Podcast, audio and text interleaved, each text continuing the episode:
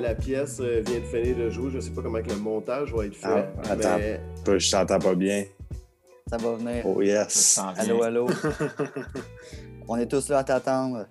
OK, ça s'en vient. Je suis là, je suis là. On t'entend. Yes. Yes. Voilà. Salut, Mister. en avant de Ah, stage parfait, aussi. excellent. qu'il. Parfait pour le décor. Quoi qu'il lag, qu'il lag. Il y a de quoi qui lag. Chez nous, ça va. Je sais pas. Ouais, euh, Tout, moi, ça tout va bien de notre côté, ouais, moi ça va bien. Je vais me mettre, je vais me mettre sur l'LTE. Attends un peu. Attends un peu. OK, pas de trouble.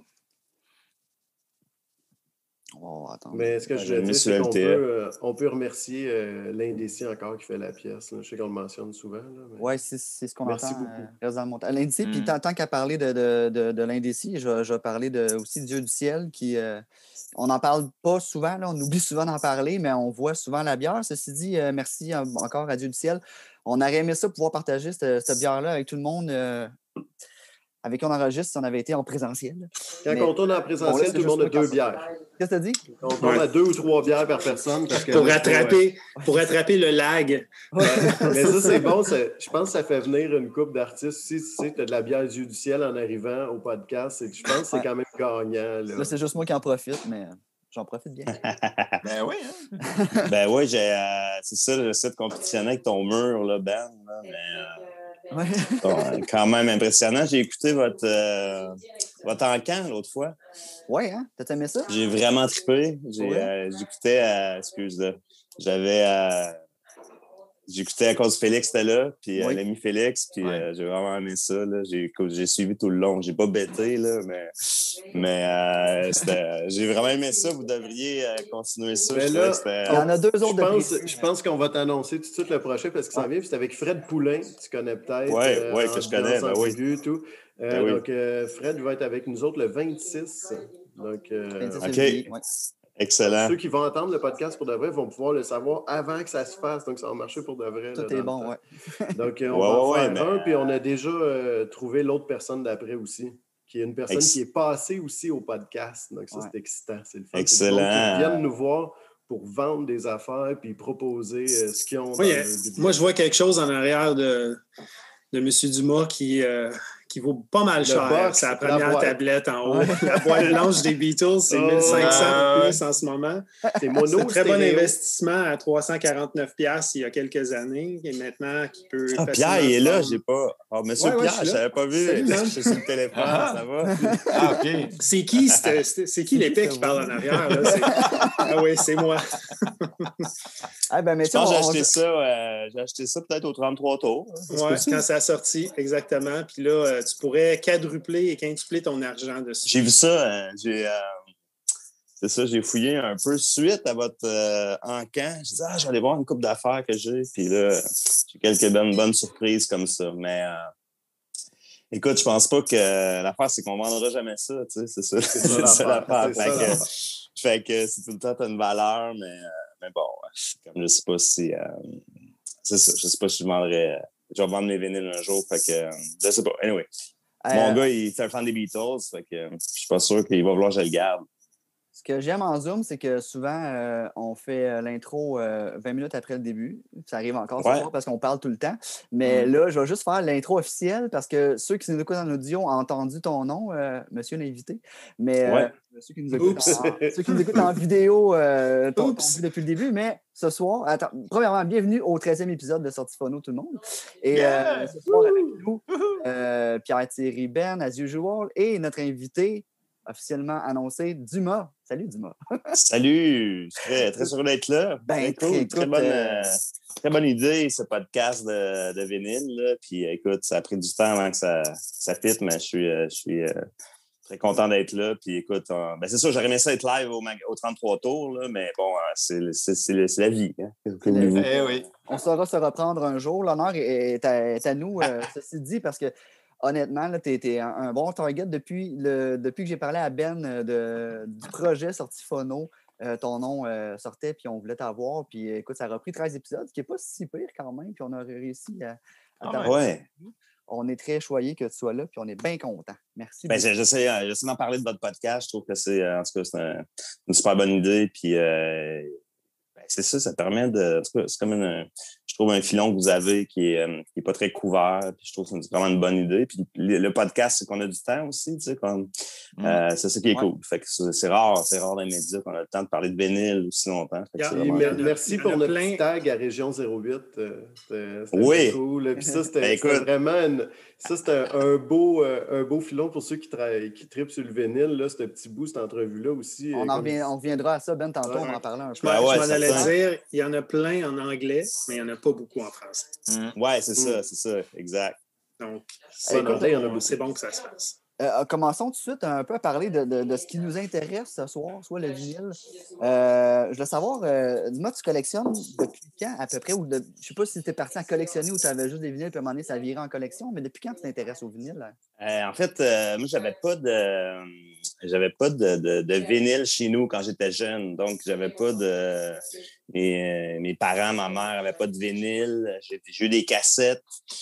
Euh, après ça, euh, j'ai commencé les CD. Euh, J'étais un collectionneur de CD. Ça, les, les CD, ça a comme. J'ai aimé le CD, puis j'aime encore le CD. Là. On en reparlera plus tard. puis, euh, bon, j'ai eu le classique, là, mettons, d'aller chez, euh, chez ma blonde de l'époque, à Victo, puis que son père, dans le sous-sol, il y avait comme un- une boîte de vinyle avec, euh, avec euh, entre autres, je me rappellerai toujours la première fois que j'ai entendu les vieux autres choses, euh, tu sais, dans, ce- dans cette boîte-là. Euh, mais j'ai pas commencé à collectionner les vinyles parce que c'était pas, euh, disons, euh, j'entends quelqu'un parler en arrière. Se c'est-? Ouais, ça, Qui est-ce qui qui une- C'est-tu chez toi, Ben? Ah, c'est ça. Donne- Donne-moi une minute, OK? Pierre, mets tes culottes. Excuse-moi, c'est parce que Je vais, je vais muter mon. euh, faut que je- Ben, en fait, je pense que moi, je peux te muter, mais c'est fort, tu lèves la main Ouais. pour parler. Ah, voilà, ok, ben tu l'as fait toi-même. Excuse, ben, genre, j'écoutais en même temps, ça me mêlait dans mes. T'as bien fait, mais je savais pas ça venait d'où. Ouais. là. Ça te fait Puis, euh, euh, quand je suis arrivé à Montréal, dans le fond, j'avais déjà un intérêt là, pour le vinyle, mais tu sais, à Victo, ça, évidemment, ça se trouvait pas. Puis, euh, à l'époque, euh, puis Pierre pourra sûrement. euh, quand- il, doit, il doit être encore plus au courant que moi, mais tu sais, la rue Mont-Royal, à l'époque, c'était comme la manne, là, parce qu'il y avait énormément de, de disques, de magasins de disques usagés. Puis euh, assez rapidement, pour moi, c'était un. À l'époque, les disques n'étaient pas chers non plus, fait que c'était plus facile de, de, de, d'acheter en vinyle que même acheter en CD. Mais j'ai continué quand même à acheter euh, beaucoup en CD, je dirais jusqu'à 2006. Écoute, 2006-2007. Puis après ça, j'ai switché vinyle quand Pierre, on s'est connus, dans le fond, parce que c'était à cette époque-là. Depuis quand tu es sur Mont-Royal, euh, 2007. Fait que là, 2007, là, c'était vraiment comme le vrai, euh, euh, le vrai switch. Puis, euh, c'est ce qui est intéress- intéressant du vinyle, genre, euh, c'est que, euh, tu sais, moi, évidemment, j'étais ado dans les années 90, fait que j'ai acheté beaucoup de CD des années 90 que j'ai gardés. Euh, c'est mon époque, euh, le- le- les débuts des années 2000 aussi. Donc, quand j'ai commencé à collectionner le vinyle usagé, pour moi, c'était une façon de découvrir beaucoup les années que j'avais euh, pas vécues, donc les années 80. Donc, euh, j'ai- encore aujourd'hui vraiment une, fixation sur les vinyles des années 80, euh, 70 évidemment, puis 60. Fait que c'est, euh, je suis quelqu'un qui va acheter, surtout à l'époque, des vinyles que j'ai pas en CD. Donc, euh, je suis pas. euh, euh, J'aime les reissues, là. Je, je, je n'achète des trucs, là, on en parlera tantôt, mais, mais au début, c'était vraiment pour écouter de la musique. Fait que c'est c'est pour découvrir de la musique. Puis euh, j'ai eu la chance d'avoir autour de moi des, des, des espèces de mélomanes qui, euh, qui venaient magasiner avec moi puis qui me disaient Ah, jette ça, jette ci, jette ça. Donc, euh, euh, c'était un peu de même, ça a commencé. Donc, ça a commencé quand même tard. Là. Ça a commencé, c'est ça, Mais à une 2006, 2007. À une époque où le vinyle n'était pas cher en plus. Ouais, ben, l'exemple parfait, là, c'est que j'ai regardé dans notre base de données, puis genre Michael Jackson Thriller, qui est l'album le plus vendu sur la planète Terre, là, hein, ouais, on vendait ça Near Mint, Near Mint, 2,99 Wow. jusqu'en 2010 à peu près. Ah. Puis là, c'est un disque à 25-30$. piastres, là, Ah ouais. sur le marché usagé. C'est littéralement Ouais, c'est quoi le prix? C'est ça- c'est dix fou, là. prix, ouais. Fait que tu En, peux t'acheter. Ouais, c'était 24,99 en japonais dans le temps, puis là, c'est dans le 50-60 facile. là. Puis il y avait de la, évidemment, là, euh, c'est pas tout le monde qui s'était rééquipé de table tournante. Fait qu'il y avait vraiment de la, de la- du choix aussi. Tu sais, il y avait des, des façons de trouver des. euh, euh, maintenant, c'est quand même pour. Faut diguer. ouais, c'est ça, Ouais, exact. diguer à mon- Fait que là, t'es en compétition avec, euh, avec des messieurs qui sont là tôt le matin, puis, euh, etc. Ouais, ça, c'est Félix, euh, ça, ce gars-là. c'est ça, exact. Puis euh, après, ben, euh, j'ai comme développé, tu sais, évidemment, j'ai ouvert mon, horizon de, de, goûts musicaux, beaucoup avec le vinyle, euh, de, bon, de musique du monde, whatever. Puis là, c'est vraiment, vraiment devenu une, passion. J'ai j'ai voyagé pour aller voir des magasins de disques, pour, tu sais, que là, c'est devenu très, très présent dans, chez nous, là, dans, ma façon d'écouter de la musique, mais aussi de, de devenu vraiment une passion. Je suis quelqu'un qui va lire beaucoup sur, euh, sur, euh, sur, euh, sur des artistes, sur, euh, Mais ça, ça sur des courants musicaux, etc. fait que- ça s'entend, puis on le comprend. euh, surtout, euh, j'ai écouté une coupe de, de, de, de, de, de, de- de- de topo, si on peut, là, si on veut dire, sur, euh, avec Région 08, quand tu es Ouais. avec euh, le vendredi euh, avec euh, Félix. D'ailleurs, je sais pas si ça doit faire bizarre hein, ce soir de ne pas vous voyer. Les gens, je trouve ça très drôle. quand Ouais, c'est ça. J'ai encore, la, j'ai encore la, la- la- la tendance. Ça m'a tellement pris du, tellement pris du temps de l'intégrer que, euh, que je pense qu'il est encore, il est encore là. Mais Félix, euh, c'est drôle. Félix, euh, je, le- je le connaissais de. Écoute, j'ai peut-être croisé une fois à bande à part, mais je le connaissais pas vraiment personnellement. Puis je lisais par contre, tu sais, ses, blogs, son côté historien du, du rock'n'roll québécois, qui, que je trouve vraiment fascinant et intéressant. Puis lui, il il a vraiment creusé là-dedans. Puis, euh, mais notre rencontre est arrivée un peu par hasard pendant ma, tournée du dernier disque. J'étais joué en Abitibi. Il faisait une exposition sur la musique au, au Témiscamingue. Euh, puis, euh, on a, il est venu voir le show finalement. Puis après ça, on a pris comme une bière. On s'est mis à parler justement de notre passion du vinyle, mais notre passion du vinyle québécois. comment il y aurait de quoi à faire justement au niveau de comment qu'il y avait, souvent il y a des reissues, souvent il n'y en a pas, mais pourquoi- comment qu'il n'y avait pas de liner notes, mettons, euh, dans les reissues québécoises. On parlait entre autres du reissue, le, le fameux reissue de L'amour et sans pitié de Jean Leloup, qui est, qui est vraiment cool, qui, qui vaut une fortune. Euh, maintenant, le premier print vaut quand même cher, là, Pierre, tu peux me Mhm. dire. là, Centaine, une centaine de piastres facile. là. centaines, mais quand, mais même temps, on était, en même temps, on était un peu déçus parce qu'il n'y avait pas vraiment de liner notes avec. Puis, euh, Je fais- euh, juste, une, juste une petite. euh, je, te, je te coupe là-dessus. Juste désolé, mais le- l'amour est sans pitié. Le first press et le deuxième press, c'est exactement la même affaire. Ouais. Il y a juste un collant rouge qui est Ouais, tapé sur Ouais. dessus. Ouais. Le collant rouge a été rajouté parce que j'ai appelé Sony puis j'ai dit ça n'a aucun esti de bon sens de sortir un reissue qui est exactement les mêmes matrices, pas marqué Dash 2 dessus, qui a le même code barre, qui a la même pochette, qui est, tout est pareil, vous n'avez pas changé de couleur. Parce que là, vous venez juste de détruire ce que vous avez fait avec le premier pressage. Ça ne sert, ça sert à rien de faire ça.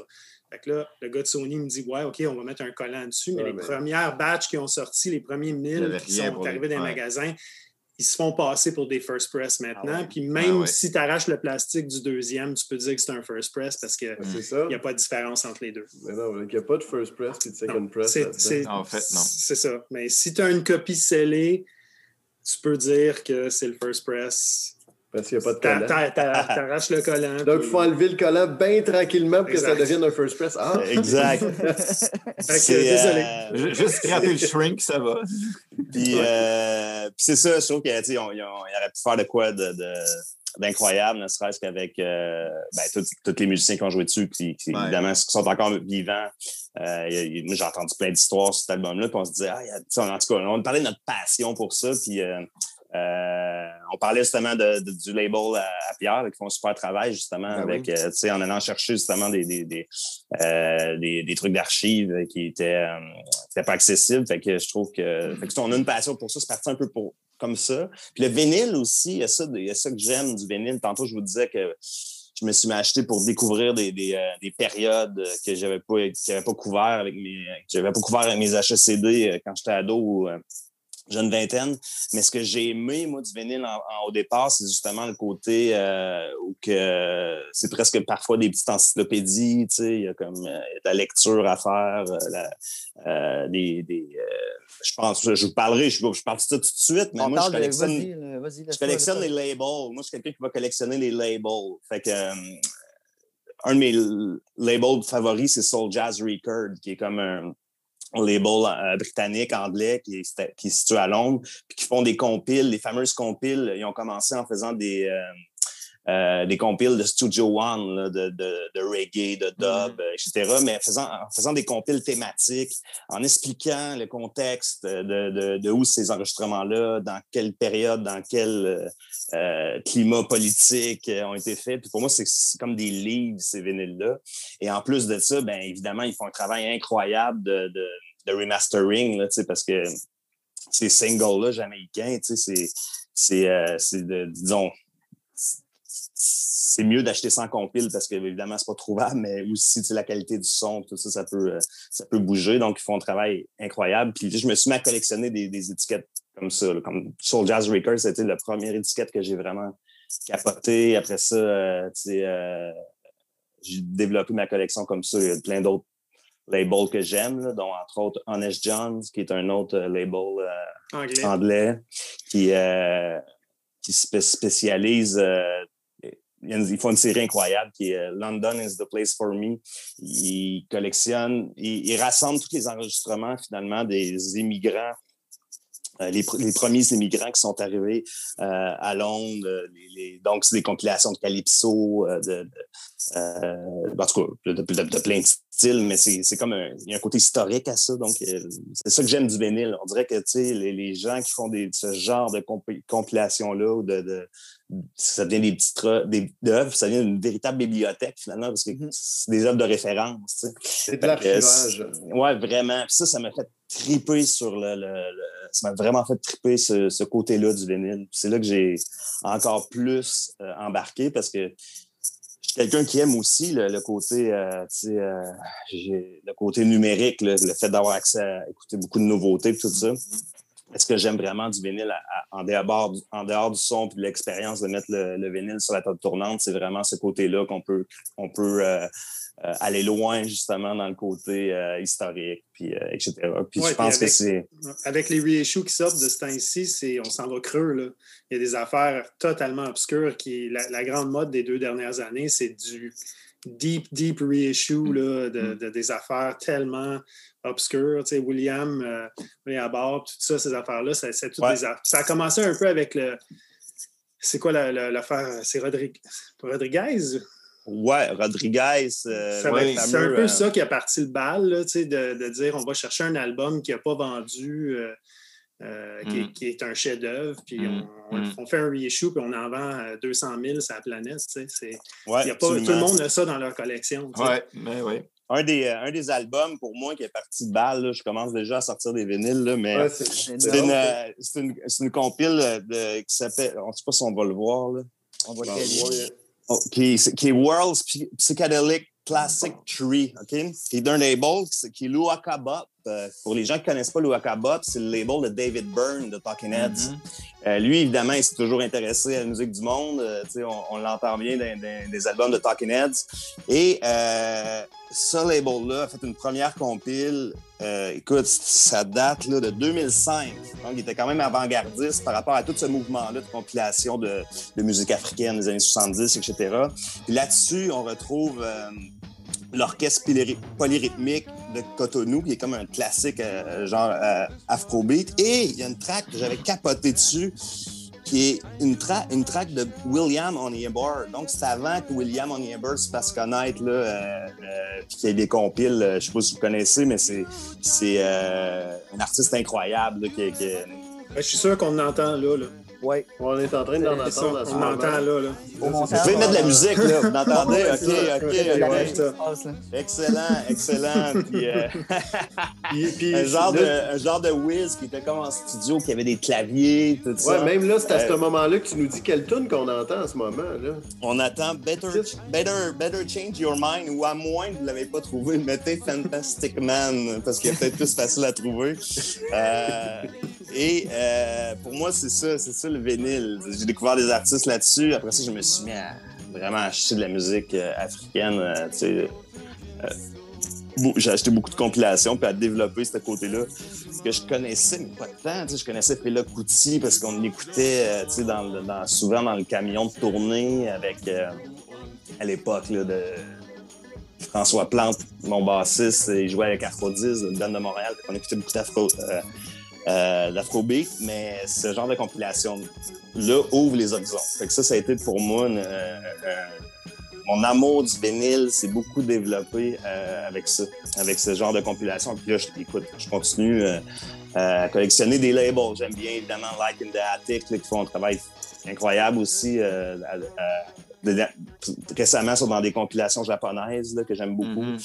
Euh, euh, et puis, euh, donc, c'est ça. Analogue Africa aussi, que j'aime beaucoup. Donc, euh, c'est le genre de. Ça, c'est. c'est- Il y a de quoi de cool. Je sais pas si. J'ai déjà vu le Ben dans ton mur. Ça se peut que tu collectionnes des labels toi aussi? Parce que j'ai vu des étiquettes l'autre fois. Je me disais, Oh, est-ce que c'est ben, les, les, non, les c'est- numéro group, non? Ouais. Non, ben, les- le seul label J'en- que j'ai je pense que j'en vois en haut, en arrière de toi, des numéros. Ça se Non, peut-tu? c'est ce qui veut dire, c'est ceux qui sont pareils comme euh, en haut là, là. C'est que c'est tout noir, mais ça, c'est toutes les mots Mm. failles OK. qui sont Mhm. Donc, euh, puis Bon, en haut, ben, j'ai tu mis vois. des box sets, donc des fois, euh, en haut, Non, mais mis Dumas- stock, genre. euh, en arrière de ta tête, je vois des numéros Ah, group à ben côté ben tes oui, box sets de Bowie. bon œil. ouais. Oui, en haut, c'est là, ça, c'est ma section, euh, section soul. les Lui, numéro c'est sombre, puis il est capable de reconnaître les disques Ben, en excusez, comme- Excusez-moi, ma lumière est, ma lumière est épouvantable, désolé. Mais, ouais.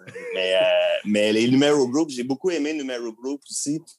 Je dirais que c'est inégal, mais euh, plus, euh, plus, plus euh, il se perfectionne plus dans le soul, je dirais, euh, les raretés justement des, aux États-Unis des années euh, 60. et C'est vraiment cool aussi, mais ça aussi, les compilations sont bien faites avec l'historique. euh, Il y a des trucs qui sont.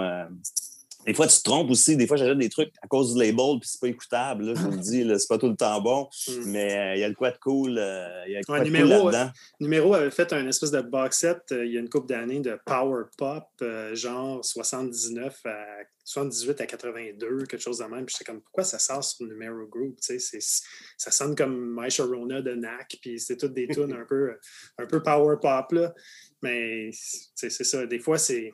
Ils sont pas vraiment spécialisés dans une affaire. Ils vont aller chercher des obscurités Ouais, essayer de faire des, des compiles. Light in the Attic aussi font ça. euh, puis, euh, en tout cas, moi, j'aime, bien ça, la colle- collectionner le vinyle de cette façon-là. Ben là, c'est une partie de ce que j'aime, dans le sens que je vais acheter plein d'autres trucs, là, ou j'ai acheté plein d'autres trucs dans le temps, mais Tantôt, tu disais que tu avais pas mal de CD, puis j'ai goût tout de suite de partir avec des questions euh, parce que Oui. on a lancé la ligne à l'eau euh, aujourd'hui. On s'est dit, moi, avez-vous des questions? Puis on a eu beaucoup quand même de bonnes questions. Puis en a Hmm. une qui vient de Pierre-Luc Gilbert, que tu connais quand même bien, je pense, euh, de, qui vient de PL. là, je me souviens plus c'est quoi la compagnie qui, qui, qui a, là, mais lui qui a fait euh, superbe trois copies de ton 45 tours. euh, Oui, Exactement. C'est, oui, quelle ça. belle surprise. euh, en fait, il y a, il y a un- il y a quelqu'un qui a fait un remix d'une chanson sur nos vidéos qui est électrique. Puis, euh, écoute, ils m'ont, fait un cadeau. Ils m'ont envoyé euh, un 45 tours qui est, tro- qui est, tro- qui est trois copies qui Ah oui. existent.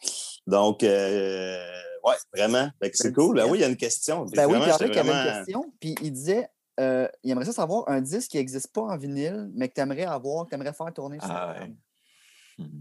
Ah, facile. Écoute, moi, je- un des, un des, des disques, qui me le, le- Ben, il y en a quelques-uns, mais un, vite de même, c'est super simple, même que j'écris au label euh, au moins une fois par, euh, une fois par année. c'est euh, c'est l'album 12 Bar Blues de Scott Whelan. Et euh, Scott Whelan, qui, est l'ancien, qui était l'ancien chanteur de Stone Temple Pilot. Et 12 Bar Blues, pour moi, c'était un, de mes- c'est un de mes meilleurs, un de mes albums préférés à vie. Bon, je l'écoutais fin d'adolescence. C'est un album pour les gens, les gens qui, pour les situer, Scott Whelan, euh, il décide de faire un album solo. Il part un peu sur une chire en studio avec Daniel Lanois, avec euh, Brad Meldo, le pianiste. Et euh, le disque est comme, il va dans plusieurs sens, mais le disque est vraiment excellent. Puis euh, je comprends pas que ce disque-là n'a pas été réédité, surtout que bon, Scott Whelan euh, nous a quittés il y a quelques années. Mais euh, pour moi, c'est un, un, grand disque, c'est un, bon disque de Daniel Lanois, comme c'est un bon disque de Brad Meldo, mais en plus, c'est Scott Whelan. Puis les majors, je n'ai pas compris pourquoi. là, C'est chez Atlantique, je pense. Toujours pas réédité ce disque-là. Donc, rapidement, je dirais celui-là. Puis euh, un deuxième que, écoute, mon, que, j'avais hâte d'avoir en, en vinyle parce que la, copie originale était comme vraiment trop chère. C'est euh, c'est, euh, Story from the City, Story from the Sea de, de, PGRV qui sort vendredi. Donc, j'ai bien hâte d'écouter ça. Pour moi, c'est un de mes albums préférés de PJ Harvey. Donc, euh, finalement. Il y a euh, une la- d'autres choses qui ont été faites d'elle dans cette culture récemment. Il y a beaucoup de Ouais. En fait, euh, en fait, Ouais, de présent. talent. C'est, c'est carrant parce qu'elle elle a pris ça au sérieux. Elle a, elle a pris son temps. Elle a- les disques de Harvey, c'était pas trouvable depuis les années 90 là, ou euh, début 2000, à part les, les versions origi- originales. Elle a pris son catalogue. euh, elle a évidemment tout remasteré, tout ça, mais en plus, euh, elle a planifié les sorties euh, de façon chronologique et il y a toujours la copie démo qui vient, des démos Ouais. qui vient avec. Fait que euh, c'est vraiment, c'est vraiment très cool pour les fans. Puis euh, euh, Les albums ont été bootlegués pendant 15 ans facile. c'est ça. Il y avait des copies européennes qui se ramassaient sur le marché, puis c'était comme Ouais. photocopie de la pochette. Puis, euh, Ouais, les, ouais, les c'est gens, les gens c'est sûr, on en a vendu. Là. Il, y a, il y a des gens qui voulaient, mais c'était, la qualité était. C'était juste un transfert de CD, là, tout simplement. Ouais, c'est ça. Fait que je suis. En tout cas, j'ai hâte d'écouter ça. J'espère que la, la- la qualité va être au rendez-vous. Puis euh, Scott Whelan, 12 Bar, 12 Bar Blues, vous écouterez ça. Euh, moi, c'est un album qui m'a beaucoup, beaucoup, beaucoup influencé. Tout, euh, il était comme un peu à l'avant-garde de, de, de, de 198 qui est sorti. Tout le côté, mettons, beatbox, d'orgue, que moi, j'ai beaucoup utilisé dans, dans mon premier disque, dans le cours des jours, c'est, ça vient de là. Les gars, ils étaient comme à LA un peu, un peu sur le je pense. Puis ils ont comme monté un disque un peu vraiment hé- hétéroclite. Puis euh, c'est la chanson, il y avait quand même une chanson qui jouait à Musique Plus qui était Barbarella, là, qui était peut-être que les gens connaissent un peu plus. Euh, on va revenir un peu à, à toi parce que, euh, parce que j'ai des questions. D'ailleurs, on, on va profiter d'une question du public pour revenir à toi.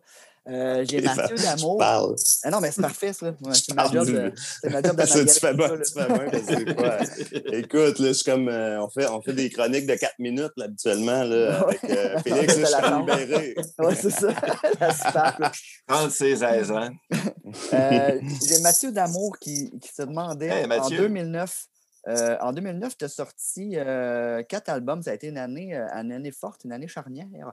Euh, puis là, savoir, je vais nommer les quatre albums, en fait, Rouge demain, Au bout du monde, Trace. Puis voulais savoir d'où est venue cette inspiration-là de sortir autant de trucs en si peu de temps. Bonne question, bonne question. En fait, le- bonne question, mais c'était- assez simple. là, dans le fond, j'ai pas en vinyle, mais euh, dans, deux années, peut-être deux années, peut-être en 2006, 2007, je sais pas. euh, John Frusciante, euh, guitariste de Red Hot Chili Peppers, il a sorti euh, comme ça quatre albums solo dans la même année que j'ai acheté en CD, qui n'a pas été réédité encore en vinyle. Et moi, j'ai capoté sur le concept, l'espèce d'idée de, de partir dans un élan de création. Quand, je- quand je suis rentré en studio, j'avais aussi beaucoup de trucs accumulés au fil des années. Je suis quelqu'un qui, qui, euh, qui, euh, qui, qui, note beaucoup d'idées dans, dans, dans, dans mon ordinateur, etc. Puis je me disais, ah, là, ça va être l'occasion de, de, de, de, de finir ce que j'avais commencé. Puis j'aimais l'idée de, de, de se lancer ce défi-là, euh, puis de faire un, une œuvre imposante. Moi, j'aime les œuvres imposantes que les, les artistes, ils, au risque que ça soit imparfait, qu'il y ait une espèce de, de, de, statement là, par rapport à ça. Donc, euh, moi, dans ma tête, c'était des EP, mais c'était appelé des albums parce qu'à l'époque, c'était compliqué avec les magasins de disques. Il fallait qu'il y ait tant de pour, euh, pour les mettre à tel prix, puis tout ça. Mais dans ma tête, c'était surtout des EP. J'ai toujours aimé, moi, ce concept-là du EP. euh, tu sais, de- dans les dernières années, je collectionne The Cure, par exemple, puis tu sais, c'est sans fin The Cure parce que tu as toujours l'album, tu as toujours un, un, un- un super maxi de six tunes qui vient, qui peut, que tu peux trouver, qui vient avec. ça. Puis moi, Avec des, que- avec des B-sides. Exactement, des B-sides. Quand j'étais plus jeune, évidemment, tu sais, j'achetais Radiohead euh, quand j'étais dans les euh, adolescents, puis on avait toujours les imports UK, là, tu sais, je suis HMV, où tu pouvais acheter des, des singles avec quatre, trois, quatre tunes ou tout ça. Puis moi, j'ai trouvé, tout le temps trouvé ça cool euh, comme fan de musique. Puis euh, l'idée des EP est un peu partie de là euh, avec euh, Frusciante. Puis au même moment, tu sais, j'écoutais, d'ailleurs, je l'avais mis dans ma, dans, je l'avais mis dans, en tout cas, j'ai j'ai 30 disques, là, fait que je vais piger dans, selon le sujet. Mais j'avais emmené, euh, j'avais noté euh, The Clash. The Clash and Dinista. Ah. Pour moi, ça, c'est comme justement euh, l'idée d'aller en studio, de ne pas se mettre de limites, euh, d'aller dans tous les styles, euh, puis de, de, de, de s'imposer un défi. Parce que je lisais un article récemment que euh, Joe Strummer avait dit euh, Ouais, ben, tu sais, euh, Bruce Springsteen, il vient de sortir de River, là, il a sorti un album double comme nous autres, comme nous autres avec London Calling. Ben, ben, tain, tu sais, les autres, ils ont mis ça. Ouais, puis dans, dans cette histoire-là, si on creuse un peu plus loin, si je me rappelle bien, il y a eu un gros debate avec son record company parce qu'il voulait Oui. le vendre super cher. Lui, il dit non, il ne faut pas que ça soit cher. Puis Hmm. je ne sais pas qu'est-ce qui s'est passé. Les mais- Clash, les Clash ils, ont, ils ont laissé aller le, le, euh, le droit de cet album-là, leur, leur, leur, euh, leur redevance de Sandinista pour le rendre possible, pour qu'il ne soit pas trop cher Ah euh, pour, euh, pour leurs fans. Hmm. Fait que c'est vraiment, en tout cas, c'est une belle histoire, ce disque-là. Puis euh, à l'époque, c'était le genre de projet que je trouvais cool. Fait que l'idée euh, de, de, de faire les EP est venue de là, puis est venue d'une autre affaire aussi, qui était comme la, la- la- la crise du disque qui commençait, puis on Uh-huh. cherchait des solutions. Puis l'affaire qu'il faut se rappeler, c'est que le, le- on les sortait, dans le fond, les, les, ces, EP-là, là, les- ou ces albums-là, à trois mois d'intervalle, euh, limité. À l'époque, il y avait encore des prints, fait que c'était limité à 10 000 copies. Fait que les gens qui achetaient les, les, ces 10 000 copies-là, ils finançaient le prochain. Fait que, il y avait comme une espèce d'échange comme ça euh, avec les fans. Puis euh, moi, je trouvais ça cool parce que ça, ça faisait 10 ans que, euh, peut-être 8 ans, là, que j'étais un peu dans le tapis en tournée avec... euh, il y avait le cours des jours, fixer le temps, puis ça avait été intense. Puis ça, ça faisait un an de, de, de- où je faisais pas d'entrevue. Hein, tout ça était mystérieux. Je faisais juste sortir les disques. Fait qu'il y avait de quoi de, il y avait de quoi de cool là-dedans aussi, là, comme euh, assez champ gauche. Là, il y a plusieurs personnes que. Je sais que j'ai perdu plusieurs personnes avec, avec cette affaire-là. Mais euh, avec du recul, mettons, euh, comme 11 ans plus tard, je suis vraiment content d'avoir fait ça, puis ça existe dans, dans, dans, dans ma discographie, même si euh, tu sais, euh, Pa- Parce que, tu sais, ça, ça, ce produit-là. euh, Ah, c'est ça, c'est ça. Ouais, J'en ai, quatre- juste, j'en ai juste trois! les- Excellent, j'ai retrouvé Il l'autre. manque le dernier! Les, C'est les bon. quatre albums fit probablement, et je sais pas c'est quoi le running time, mais je c'est 72 minutes sur un CD ou même 74 minutes sur un CD. Tu aurais pu juste bourrer un CD de 20 tonnes. Ouais, c'est ça. euh, on le vend à ne- tu sais, 12,99, mais je comprends. Le, le trip de bien- façons de le le faire. trip était bien plus le fun. Ben oui. Puis aussi de voir aussi le. le- tu sais, nous autres, on trouvait ça- J'ai fait ça avec Louis Legault, là, qui était. euh, à l'époque, c'était déjà 10 ans que je travaillais avec, puis on, on trouvait ça cool de, de voir aussi les réactions des gens, puis comment que. d'utiliser le mystère là-dedans, puis. euh, euh, ça a été, euh, c'était vraiment cool. Mais c'est ça, j'aime ça, les. Je continue à aimer ça, les. les, les, les- les, euh, tu sais, surtout dans une période qu'on est. Ces dernières années, les gens sortent des, petits EP, des, moi, j'aime ça quand. euh, dernièrement, dernier album double, je me rappelle, c'est qui? Euh, Il y a Mose, Mose, Moses Sonné, là. Je pense qu'il a sorti un album double, mais sinon, avant ça, il y a euh, Vampire Weekend qui en a sorti un dernièrement. C'est leur dernier disque, je pense, un album double. Il y a de quoi je trouve là-dedans, mais que je trouve cool là-dedans, mais je pense que je un. Je sais pas si c'est en 2021 si ça rapport, là, parce que les gens, je pense qu'ils ont cette attention-là, mais euh, il y a de quoi que j'aime là-dedans. Fait qu'en tout cas, anyway. C'était un peu ça l'idée derrière ça. Puis euh, euh, c'est c'est une bonne question. Ça Ça fait, ça répond, fait longtemps que j'ai pas écouté. T'as as sorti l'année passée euh, le cours des jours qui est, euh, qui, qui est, euh, qui est ressorti en fait, une édition Vinyle. Ouais. euh, de Oui. ça. Euh, un beau, un bel album, couleur et tout et tout. Euh, puis tu as aussi, euh, avant ça, tu avais Nos Idéaux qui était aussi un album avec un magnifique packaging, on va le dire. Euh, C'était très beau. euh, ce, ce vinyle-là, Ouais. Ben me l'avait prêté. Je ne l'ai pas malheureusement, mais Ben me l'avait prêté. Puis j'ai été euh, euh, surpris, étonné, agréablement étonné de- du beau packaging de tout ça. Ouais, Euh, moi, y le tone de ça, c'est fou. C'était pas seulement un beau packaging, c'était un ouais, bon. oui, clairement. fou, Euh, fin. là-dessus. Non, mais le son, il est tel. c'est- Moi, c'est un des disques québécois que j'ai qui sonne le mieux. Pour de Ah, vrai, cool. là, Vrai, ça- le ça son là, qui, qui est sur ce disque-là, c'est vraiment super pour de vrai. Ben écoute, Ah, avant de merci, passer, euh, euh, j'ai- deux questions par rapport à ces Oui, En parlant du son, on va, parler, on va passer à une question qui, euh, d'ailleurs, je me souviens plus qui l'a dit. Je pense que c'est ben, je pense que c'est encore Mathieu qui se demandait justement, tes vinyles sonnent super bien. Euh, c'est quoi, c'est quoi l'importance que tu accordes à ça? Puis c'est quoi, moi, j'ajouterais ton implication dans tout quoi ce processus-là? ben, le truc, mais tu sais, toi, ton- Ouais. ton, ton désir que ça sonne bien, parce qu'on s'entend, il y en a des vinyles, que ce soit québécois ou autre, là, qui sonnent Ouais. pas bien, qui sont juste sortis pour le Hey, on a un vinyle. Mais toi, ça sonne comme une tonne de briques. Fait que... Ben, écoute, euh, c'est c'est une bonne question. Moi, je pense que c'est un, c'est un peu le, une, euh, euh, c'est comme un alignement des astres un peu parce que ce que je veux dire par là, c'est que, mettons, nos idéaux, c'était mon, c'est- finalement, c'est mon premier vinyle. Tu sais, j'avais jamais fait de vinyle avant, Mm. malgré que j'étais, euh, j'étais fan de vinyle. Puis euh, j'ai eu souvent des discussions avec Pierre, d'ailleurs, avec ça, euh, dans son magasin. Là. Euh, souvent, c'est pas parce que je voulais pas, mais c'est un peu les circonstances, tout ça. Puis, euh, je pense que ces dernières années, mettons, nos idéaux, c'est en 2017. Fait que, mettons, on a fait le, le, le mix puis le mastering vinyle en 2017. Il y a le, il y a le lab là, le- à. Montréal, qui est un, Ouais. tu sais, un- un- une place de mastering, qui font un super travail, puis qui sont vraiment spécialisés dans le, justement, dans, pour, pour, pour faire le, mastering le vinyle. master, mastering vinyle, faire la- ce qu'on appelle la plate, euh, etc. Mm. Je pense que ça, ça c'est un peu la clé de tout ça parce qu'à heure, ça- on a la possibilité d'avoir une proximité justement avec euh, la personne qui fait le mastering. Euh, c'est facile pour moi d'aller chercher euh, le, le, le moule, l'écouter chez nous, Ouais. euh, etc. Fait que ce travail-là qui est vraiment cool. Je pense qu'ils sont vraiment bons aussi. Là. Fait que ça, ça, ça, ça l'aide. Ouais. Puis Ce je qui est cool- pense ce qui est- que. Ce qui est cool avec Phil, c'est qu'il peut te coter un acétate. Ouais. De, il cote l'acétate, tu l'amènes chez vous, tu l'écoutes, tu sais exactement qu'est-ce que ton vinyle va sonner avant même de commencer. Puis tu peux corriger tout de suite. Ça coûte, oui, ça coûte de l'argent parce que tu brûles un acétate, puis un acétate, ça coûte cher. Mais au moins, tu as une référence comme il faisait dans le Exactement.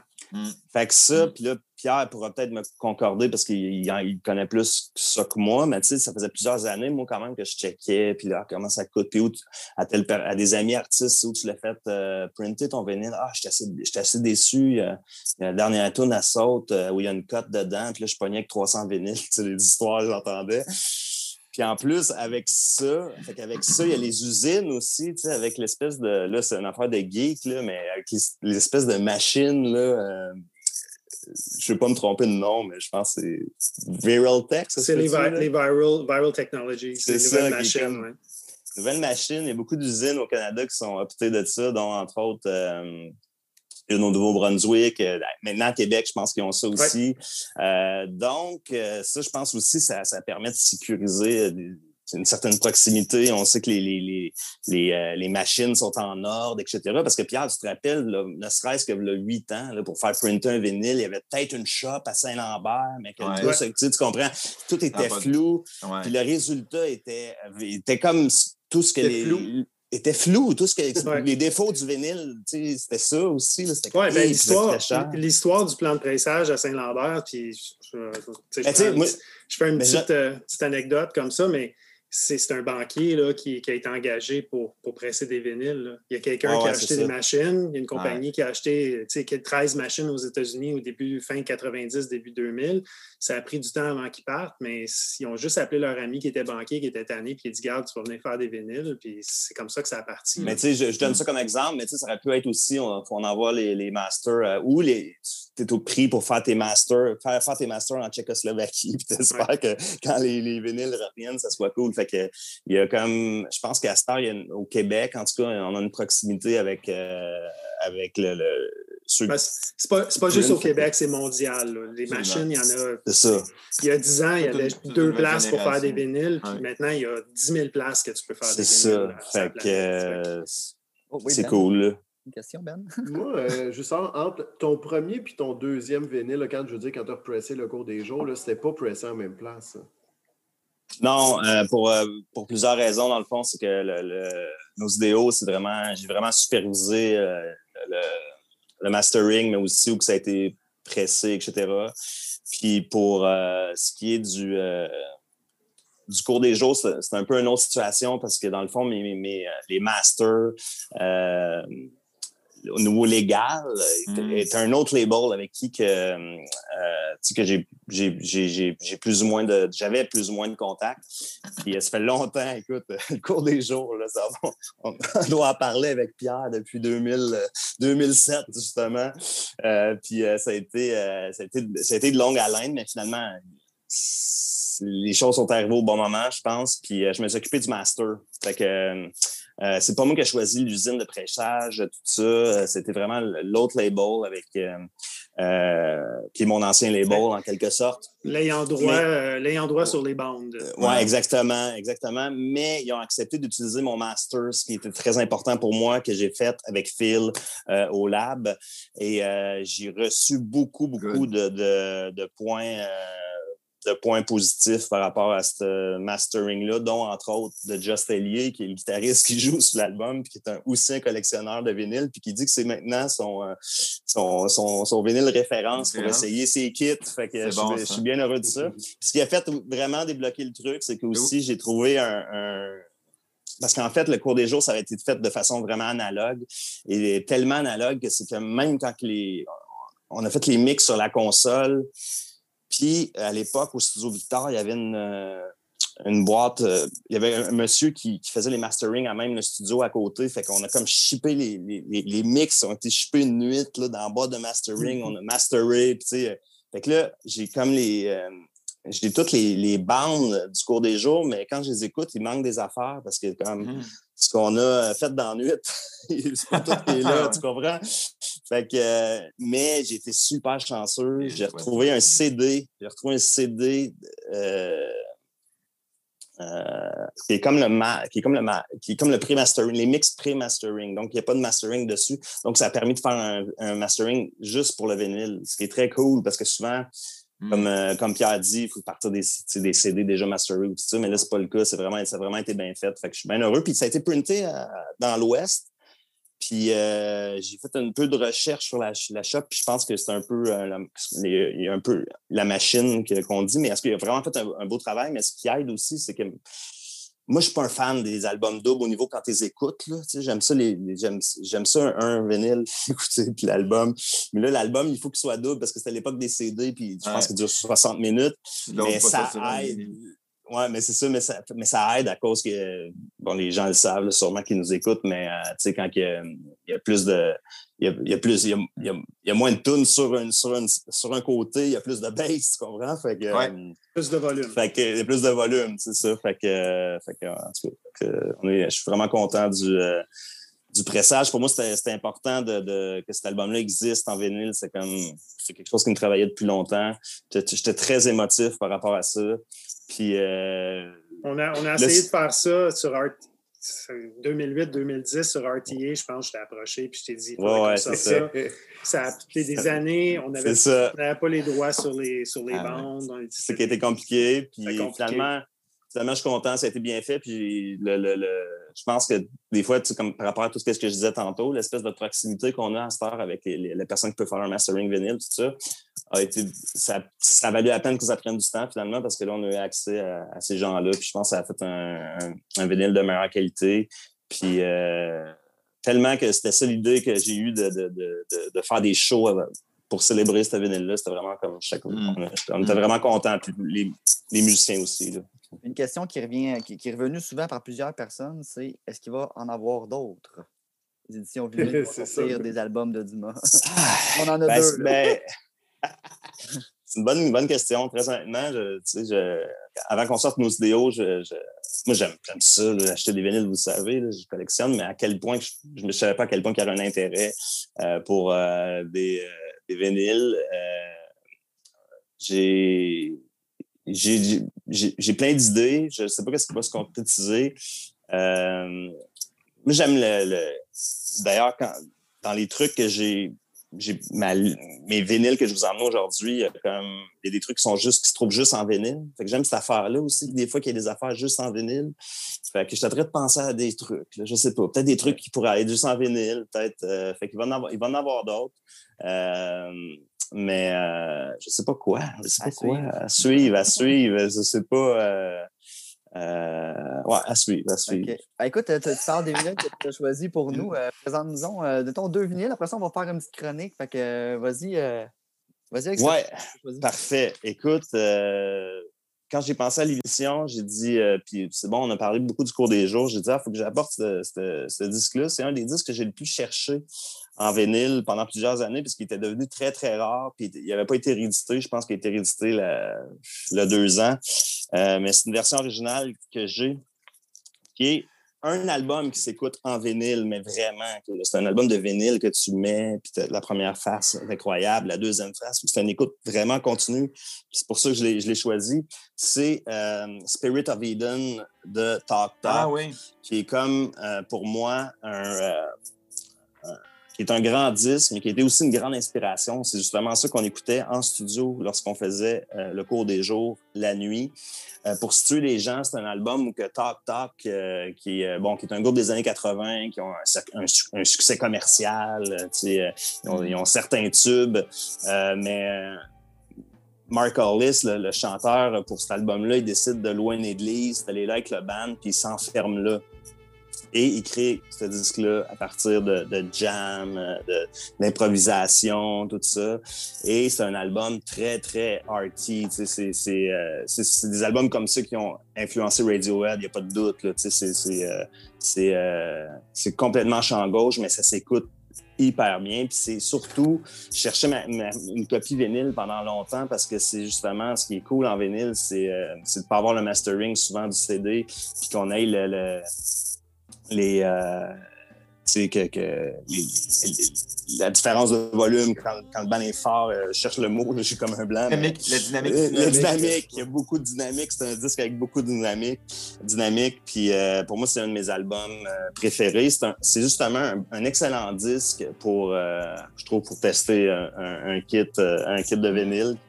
Et je vous conseille fortement Spirit of Eden. Puis si vous aimez ça, euh, Mark Hollis, le chanteur, a fait un, disque en 1998 euh, qui a été réédité il y a deux ans. Ça s'appelle simplement Mark Hollis. C'est euh, un album homonyme.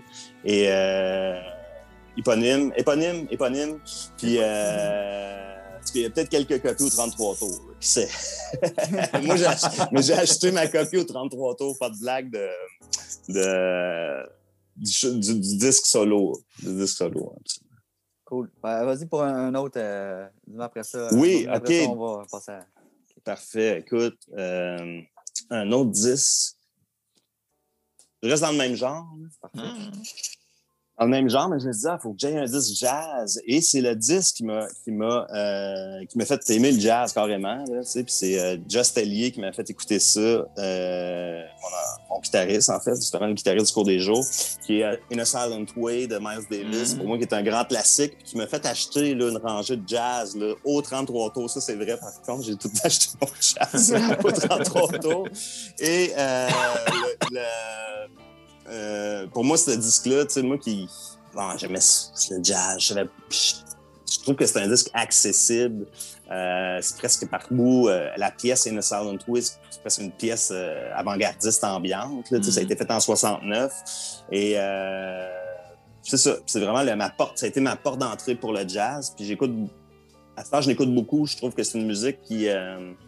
Euh, justement, dans la dernière année, là, avec le confinement, j'ai eu beaucoup, beaucoup bes- besoin de musique instrumentale. Puis euh, Mhm. euh, le jazz m'a beaucoup accompagné. Puis In a Silent Way, ça a été vraiment, euh, pour moi, c'est un, un grand, grand, grand classique. Puis euh, c'est drôle parce que justement, quand on a fait le cours des jours, il y avait les chansons, mais entre les chansons, il y a comme des, euh, des, des, des- disons, des, pièces qui lient les pièces. Il n'y a pas de silence dans le cours des jours, sauf la version vinyle, là, parce que vous changez le bord euh, de, de, de face. Puis euh, souvent, on prenait des jams la nuit, les gars, ils jammaient, puis on prenait des, des, des, bouts de ça, puis on mettait ça entre les tunes. tout ça. Puis quand j'ai entendu In a Silent Way, j'ai comme fait « OK, Just, tu pensais à ça hein, quand tu jammais? » Parce que il y a des bouts, je suis comme « OK, euh, tu sais, évidemment... Just les grands fans de Miles Davis, fait que, ça, ça vient un peu de là, ça m'a permis de, de, de- de retracer un peu l'influence. Cool. Hey, super, merci beaucoup. Euh, Thierry, tu as réagi quand, quand Dumas il a dit euh, qu'il avait besoin de musique instrumentale durant le confinement? Je t'ai vu réagir fort. Ah, ben, ben, parce que oui, je- I totally relate, comme on dit. Euh, oui, oui, à un moment donné, oui, il y a juste des instruments, s'il vous plaît. Ça fait, ça un peu ça le feeling. Ouais, ouais, beaucoup. Puis, puis, euh, puis- puis je trouvais ça drôle aussi, In a Silent Way, parce que moi, c'est un disque que je ne suis pas encore arrivé à, à- à apprécier à sa juste valeur, parce qu'imagine-toi donc que j'ai une réédition vinyle, Ouais. Remasterisée numérique, avec un espèce de frame bleu Columbia qui ont sorti Ouais. ça, je ne sais pas trop quand. C'est pas terrible, franchement. C'est pas, si vous tombez là-dessus, prenez-le pas. Si vous allez fin, pas- fin c'est- 80, début 90. Oui, oui, quand, oui. Quand, oui. les- quand le, le digital mastering était à mode. Elle était à grosse mode, puis qu'il faisait, il faisait toujours quelque chose de spécial sur la pochette pour te wower ça, là, puis c'était comme non, non, non, faites pas ça, faites pas ah, ça. c'est euh, c'est pas évident, ça. On sait jamais. Non. On sait jamais. On même, sait jamais. euh, on dirait que c'est de mieux en mieux fait, mais encore là, on Ouais. ne sait jamais. Des fois, Ben, j'ai les, des les techniques numériques se sont beaucoup améliorées. Si on parle, là, j'ouvre une porte, là, mais. Là, euh, vous n'ouvrez pas cette porte-là à Thierry, là. Non, ben là, quoi, Serge? Euh, c'est euh, le, le fait que justement les techniques numériques se sont beaucoup améliorées. Donc, on peut faire des choses dans le domaine numérique. Aujourd'hui, il est sorti en vinyle, puis je veux dire, euh, t'en as plein la gueule pareil, il n'y a pas de problème. C'est pas. C'est pas comme beaucoup de choses qui se faisaient dans les années 90, début 2000, euh, qui, qui étaient dans le domaine numérique, puis ça donnait des vinyles assez boboches. Euh, il y a eu beaucoup, beaucoup de progrès là-dessus. Donc, euh, j'ai dit ça parce que j'entends souvent cette, espèce de contre-argument qui dit que oh, ça ne vaut pas la peine d'acheter du vinyle à partir, à partir des années 2000 parce que de toute façon, ça a été fait dans le mode numérique. Euh, ton vinyle, il risque de mieux sonner que, que, que, que le CD euh, si, si le Ah ouais. a été Ouais. bien fait de toute façon. hein. On a déjà parlé, anyway, parce que la- Oui, on a le, déjà trois quarts parlé. des art- le trois quarts des artistes depuis 1998, ils enregistrent en digital. Fait que, De toute euh, façon. Ils enregistrent sur Pro Tools. Puis, Ouais. qu'est-ce que tu veux faire? J'avais dit John Mayer, ses trois premiers albums, il- même quatre premiers albums, ils les faits sur Pro Tools dans sa chambre. Puis, Ah ouais? puis ils sonnent bien en vinyle. là. Ah Je ouais. les écoute en vinyle, puis ça sonne super bien parce qu'il y a du mastering vinyle qui a été fait. Puis c'est pas juste le Toujours la- Ça, ça dit, du Pro, du Pro Tool, des fois, ça s'entend aussi. Puis c'est. Enfin, il y, a- il y a de tout. Ben écoute, euh, Thierry, tant qu'à t'entendre parler, mon cher, euh, Bon. avec, euh, avec ta chronique à, à toi. OK, c'est à moi.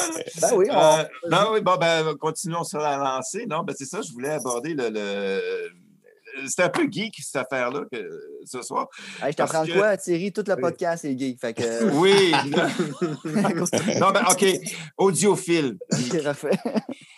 C'est déjà plus spécifique parce que vous le savez. Pour ceux qui ne le savent pas, je vais le répéter. Moi, je viens plus du chant audiophile que, que, que du chant, je ne sais pas comment l'appeler, en fait, pour le triple de vinyle en général. Euh, bref, euh, et et il y a un truc dont on entend souvent parler de- dans le monde audiophile quand on parle de gear, c'est la musicalité. Et c'est assez drôle quand on n'est pas familier euh, avec ça parce qu'a priori, on se dit, mais qu'est-ce que tu veux dire, musicalité, c'est des appareils pour faire jouer de la musique, forcément, c'est musical. Euh, et, en fait, pas tout à fait. Euh, et et d'ailleurs, comme exemple, je pourrais dire, parler des, appareils de cinéma maison. On dit souvent qu'ils sont assez peu euh, musicaux euh, parce que c'est essentiellement des appareils qui sont la plupart du temps conçus pour brasser de l'air plus que, de jouer de la musique. Et, donc, en termes de. C'est quoi la musicalité? Juste pour le fun, je, vous lance la question comme ça. T quelqu'un qui a une idée de, ce que- de quoi on parle quand on parle de musicalité, quand on parle de gear audio? Euh, la qualité de la musique. La qualité de la musique, ben oui. pas. Oui, oui, non, mais c'est. euh, oui, ah ben, a priori, c'est spontanément, on pense à ça. Oui, la qualité de la musique. Euh, Ben, c'est a- bon parce que tu, tu vas m'apprendre de quoi. Je lis toujours ça dans les critiques Ouais. de hi-fi. Ouais, Je ouais. ça pour du cash, mais j'imagine, Ben, mais je pense rapidement comme ça, je pense Ben- les- comment les éléments interagissent entre eux. Tu sais, mettons, le- le- le- l'espèce c'est- de. C'est vraiment la capacité d'un système à transmettre l'émotion musicale à défaut d'un Ouais, ouais. meilleur terme plus précis ou plus technique. Mais il y a des trucs précis et techniques par rapport à ça. Le premier terme, c'est ADSR. Attack, Decay, euh, Sustain, Release. Dans un instrument de musique, quand tu joues une note, tu as l'attaque, tu montes en pic, tu as le decay, tu redescends un petit peu tout de suite après l'attaque, Après ça, tu as euh, le sustain, donc la persistance de la note. Et puis, tu as le release, c'est-à-dire l'évanouissement de la note. Ça, dans, le temps, c'est extrêmement rapide, c'est extrêmement court. La, hum, capacité d'un système à donner une attaque très franche, très rapide au début, ce qu'on appelle les transients. Ça, c'est la première, la première chose. Donc, c'est une question de rapidité.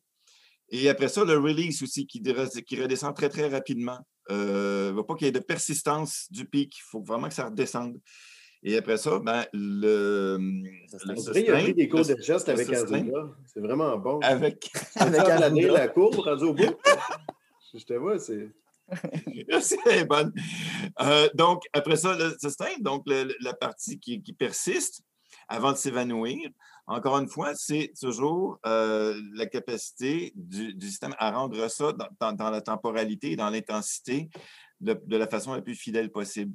Euh, donc, c'est un graphique qui existe. Hein. ADSR, si vous cherchez, vous allez vous tapez ça ADSR dans Google, vous allez voir le graphique, le pic, exactement. La montagne avec le plateau qui suit tout de suite le decay et puis le release à la fin.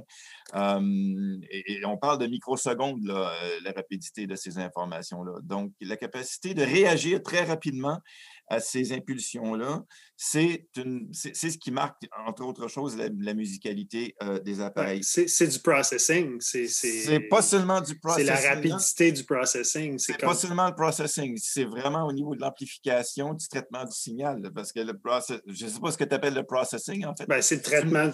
Du processing, c'est du traitement. Donc, c'est ben, ça, ça, se traduit à ça. Donc, si, ton équipement n'est pas capable de, de, de traiter ton information, ben, ça sort tout croche. Exact, exact. Non, c'est parce que tu dis processing, puis pour moi, ça sonne production, ça sonne studio.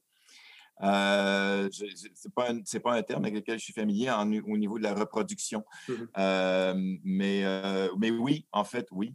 C'est la façon dont le, le, signal est traité dans tous les cas, effectivement. Et, et puis, sinon, l'autre. parce que c'est les mêmes termes que la compression. Tu sais? Euh, attack release, les mêmes thèmes, la compression. Oui, oui, oui, oui, c'est absolument, c'est absolument. Un, système de son cheap, disons un iPhone, quand vous mettez ça dans le tapis, tout est.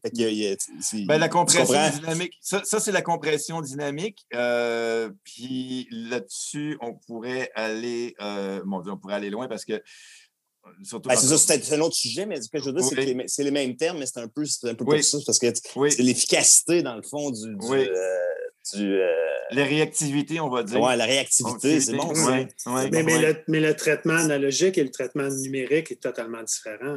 ah, tout à fait. Mais, non, non, mais je te C'est ça. C'est pour ça que je faisais la distinction entre ce qui se passe en studio, parce que oui, c'est un terme qui est utilisé aussi euh, en traitement. Moi, je parle vraiment de la, à partir de la chaîne de reproduction. Si on parle d'un vinyle, euh, en passant par le préampli phono, l'ampli, le préampli euh, line, euh, l'ampli et les haut-parleurs, il n'y a pas de traitement qui intervient là-dedans. C'est uniquement la capacité du système à reproduire les impulsions de départ. c'est purement à ça que je m'en tiens. question Newb ici. Là, oui? Est-ce que, est-ce que cet aspect-là est présent dans chaque élément d'un système audio? Je veux dire, C'est-à-dire que chaque, chaque élément peut... un mixeur, pas besoin de tout ça. Non, non, non, non. chaque... ben, Colin. Ah, mais c'est un mixeur technique. Oui, oui, c'est ça. c'est un mixeur technique. C'est-à-dire que oui, chaque élément peut contribuer, euh, en fait, je veux dire, peut détruire une partie de cette dynamique-là, euh, de cette rapidité de réponse-là. Euh, quand on dit d'un appareil qui est rapide, entre autres, ça veut dire ça aussi, c'est-à-dire la capacité à réagir très en temps réel pratiquement aux impulsions des notes. Donc, euh, oui, chacun des éléments du système peut euh, brouiller, euh, écraser l'efficacité, enfin, l'impulsion de départ. L'autre acronyme, c'est PRAT. ça, c'est Pace, Rhythm and Timing. ça, c'est-à-dire l'habilité d'un système à reproduire euh, rythmiquement euh, ce qui se passe dans la musique. C'est, en fait, c'est ce qui. Faire, j'expliquerai même pas beaucoup ça. C'est la façon la plus simple de, de, réaliser ce que ça veut dire. C'est que c'est la différence entre quelque chose qui te donne envie de taper du pied et puis quelque chose qui t'ennuie. Ok. C'est pas très compliqué. Euh. Le, ben, groove, en termes de musicien, oui, tu vas parler du groove, effectivement. Et ça, pour la façon de le transmettre à travers une chaîne audio, le terme souvent utilisé, c'est ça, c'est PRAT, le Pace, Rhythm and Timing. Um, donc, euh, es-tu en train de chercher ça, Pierre? Hmm, Euh, mais, mais Thierry, ces éléments-là que tu, que tu dis, est-ce qu'ils sont Oui. quantifiés euh, ou C'est- cotés non, façon, non, euh, non, il y a pas, tu ne trouveras jamais de spécification pour ces choses-là. Euh, non, exactement. C'est ça l'affaire. C'est que c'est c'est des, c'est des termes de jargon euh, qui, qui sont utilisés entre nous pour, pour décrire des choses, mais mais il n'y a pas de mesure vraiment pour ça. Euh, donc, tu, tu dis, comment tu mesures ça? Pratt? On parle souvent d'ailleurs en comparatif en audio de, de choses qui sont mesurables ou pas, puis on pourrait rentrer dans toutes les choses qui posent polémique, par exemple les câbles et tout- toutes ces choses-là. Euh, parce qu'il y a tout le débat du- autour du fait que oui, tu ne l'entends pas ou c'est subjectif, mais Ah, on- ne sait pas le mesurer. Qu'est-ce qu'il y a, dis-moi? oui. J'allais dire, parce que tantôt, quand tu as commencé ta chronique, je disais, ah, pendant Ouais. que je sais, là, les câbles, si tu vrai, je vais te poser cette question-là en blague. Là, tu vois, tu n'as pas. Euh, la, la réponse courte, c'est oui, c'est vrai. non, non, je sais que C'est pas je- plus compliqué. Non, mais il y a encore, c'est parce que. Bon, pas là, Thierry, va pas là. Non, non, non, non, ça va être très court. C'est pas compliqué. Moi, ça fait un bout de temps que je suis dans le métier, puis c'est un débat qui me fatigue. Ça m'intéresse plus, en fait. Euh, la, vé- la- la réponse simple, c'est oui, ça fait une différence. Est-ce Ah, que, justi- est-ce que ça justifie des prix astronomiques qu'on voit parfois? Ça, c'est une autre question. Ouais. Pourquoi Ah, ça moi, fait je- une différence? On ne le sait même pas toujours pourquoi. Mais oui, ça fait une différence. Euh, Mais je te crois, là, tu sais, moi, je tout, prends un, tout- tout fait virtuellement une différence. Je prends un, un bon jack là, dans ma guitare, Ouais, dans- dans- ouais, dans- tu sais, ouais. je l'entends. fait Ouais. que Ben je- oui, Je ben peux oui. croire que dans la Ouais, hi-fi, ouais. ça fait une la différence. qualité, la qualité des connectiques. Ben, et encore plus dans le hi-fi parce que, par exemple, en studio ou en spectacle, chaque instrument a ses lignes, ses, ses amplis, ses- tout est séparé. En hi-fi, tu fais le chemin inverse, c'est-à-dire que tout est déjà tout a été mis ensemble, puis il faut que tu donnes l'impression de reséparer les instruments. Hein, la, di- la discrimination, arriver, arriver à, à faire la, la part des choses, à faire la- à savoir quel instrument joue quoi, à quel moment, à quel endroit Ouais, ouais, ouais. dans quel champ, dans quel environnement sonore. Euh, Pour reproduire ça le plus précis- précisément possible, ben euh, oui, tu peux. euh, les câbles vont contribuer à, la précision de, de cette information-là. Donc oui, la réponse ouais. est bien sûr. Parlez les- pas sur le soundstage, là. On n'y arrivera pas. Non, non, ben c'est ça. Ça fait partie de ça. Ça fait partie de ça, le soundstage. Donc, c'est ça. euh, la musicalité, en gros, c'est un terme assez abstrait, mais qui peut se résumer avec ces deux acronymes-là que j'ai donnés, ADSR et Pratt. Euh, mais cherchez pas ça dans les magasins. Ne demandez pas ça à un vendeur de gear parce qu'il va vous demander, il va vous regarder avec des grands yeux. Peut-être chez? Filtronic, mais demandez pas ça chez Ben là, ben, les, bou- les boutiques spécialisées en hi-fi sont supposées comprendre de quoi, ton- de quoi on parle si vous, si vous, vous parlez de ces termes-là, oui. Hey, merci Thierry, on en pas apprend chaque fois avec toi. Ah, c'est vraiment cool. C'est vraiment cool. Pla- plaisir. Euh, Dis-moi, vas-y donc avec euh, encore euh, des, des, des petites Un disque, ouais, écoute. euh, Il ne faut pas oublier de demander à Dumas aussi c'est quoi son gear. euh, Ah oui, je peux. Oui. je peux- Ben vas-y, écoute. Ben, euh, c'est quoi sa table, c'est quoi son ampli, c'est quoi? Écoute. Quelle euh, cartouche, qui, quelle aiguille qu'il y a sur son, sa table? Écoute, ça a été euh, pendant un certain moment là, en évolution. Là, ça fait- c'est stable depuis euh, quelques années. Dans le fond, euh, moi, j'ai commencé à l'époque avec la Rega P1. J'étais un, un grand- fan de Rega. J'ai des amis qui avaient ça en, en 2000. En 2000, je sais pas, 2003. Puis là, j'ai upgradé au fil des ans avec. écoute, Thierry, tu connaissais sûrement Claude de, Son Idéal. Oui. c'est ça, moi, c'est, j'aimais, beaucoup Claude. Bon, et, euh, fait que j'ai souvent porté des tables, j'ai changé contre une nouvelle, etc. Ouais, Fait que maintenant, en fait, maintenant, ce que j'ai, avec quoi j'écoute euh, justement mes, euh, mes, euh, mes, mes, mes, mes vinyles, mais aussi mes test pressing, mes test pressing, voilà, surtout, ça. tout ça. Euh, j'ai euh, ben, une P6 euh, Oh, oui. que, que, que l'ancienne génération, je sais qu'ils en ont fait une nouvelle, mais c'est- moi, c'est la- RP6. l'ancienne génération, RP6, avec, euh, dans le fond, Claude m'avait vendu euh, une Dynavector, là, euh, la, la, la, 2020? la- c'est la- la- ça se peut-tu 10 x 6? Oui, genre? oui. La grosse, là. Puis Oui, oui. et que, que, que j'ai toujours peur quand mon gars change un disque dans le tourneur. C'est oui, c'est ça. coûte- cher à remplacer, ça. Ouais, ouais. exactement. Puis euh, j'ai euh, j'ai le Rega. euh, écoute, c'est le. le, le c'est pas- L'élixir, ça se peut-tu? C'est le mi Élix- Élixir.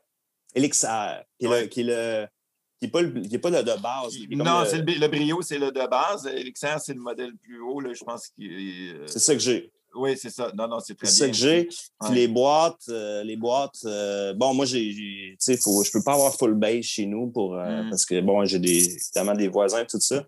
Puis j'ai des, euh, des Arbet, là, Ah, PS3R, là, qui, paraît-il, ont une très bonne Oui, musicalité? oui, absolument.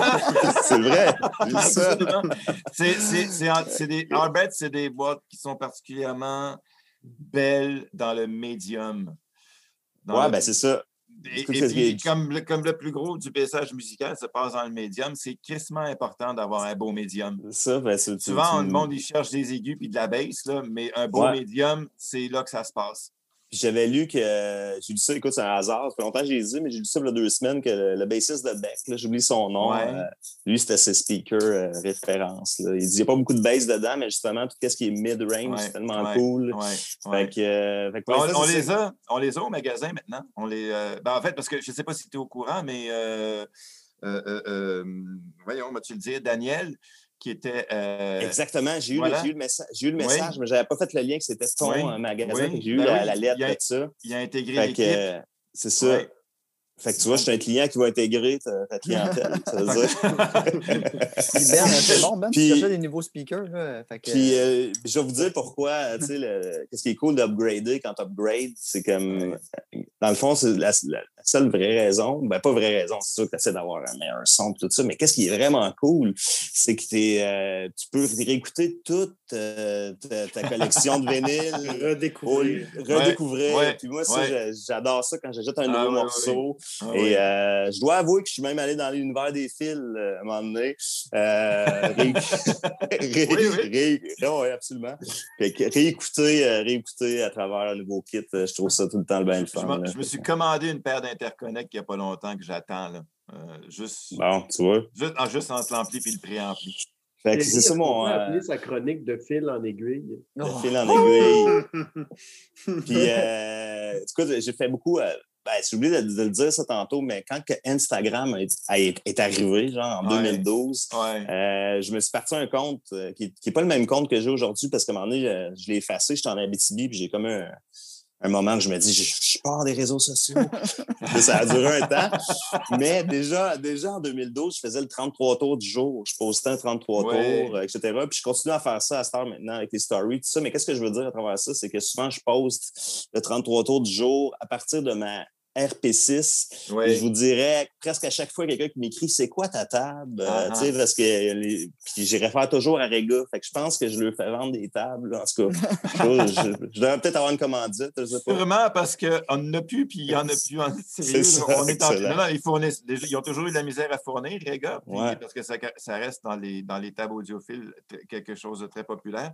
Et en ce moment, avec la pandémie, vu que tout est au ralenti partout, on commence à avoir. euh, écoute, ça devient difficile avec les fournisseurs, là, puis pas juste. Puis très honnêtement, euh, tu sais, moi, euh, écoute, je, je, je suis tombé en amour avec cette table-là. Euh, le, bon, le, le, le courant est à part, là, tu sais, quand je pèse le. Oui, sais. oui, oui. Très honnêtement, ben là, vous le savez peut-être, je ne sais pas vos kits. euh, Pierre, je sais que tu as, fait quelque chose de soir, un kit incroyable, là, mais tu sais, c'est ce qu'on, comme on dit, c'est dead quiet. là. Tu Ouais. mets le vinyle, Ouais. c'est hallucinant. Je veux dire, la, la- la qualité de, de- la qualité de son, tu peux aller chercher euh, avec des tables. Rega, ça a, été, ça a été parmi les premiers à, à vraiment faire des tables tournantes réduites à sa plus simple expression. C'est c'est une planche, un pivot, ouais. un bras, un interrupteur, une Rega. là. Il n'y a pas de gadget dessus. Il n'y a rien, y a rien là-dessus. là. Ben, moi, je me Mais- pose une question euh, avec la Rega. euh, la- je sais que la P6, euh, parce que moi aussi, j'ai regardé là, les Rega, Ouais. puis la P6, en effet, tu as, le, t'as le, le- le power à part, mais la P3, tu ne l'as pas à part. Le Tu power. peux l'avoir. Ah, tu peux l'avoir en option? Oui, ou, ouais, il vient en option. Mais quand il est Un pas à TTPSU, part, on appelle ça. quand il n'est Ouais. pas à part, est-ce que ça fait vraiment une différence? Je veux dire, c'est de la quiet, oui. c'est. Euh, c'est c'est quiet, mais tu as, la vitesse est plus régulière. Euh, et puis, l'autre avantage, c'est que tu n'as pas besoin de changer la poulie manuelle, la courroie manuellement sur la poulie pour changer de vitesse.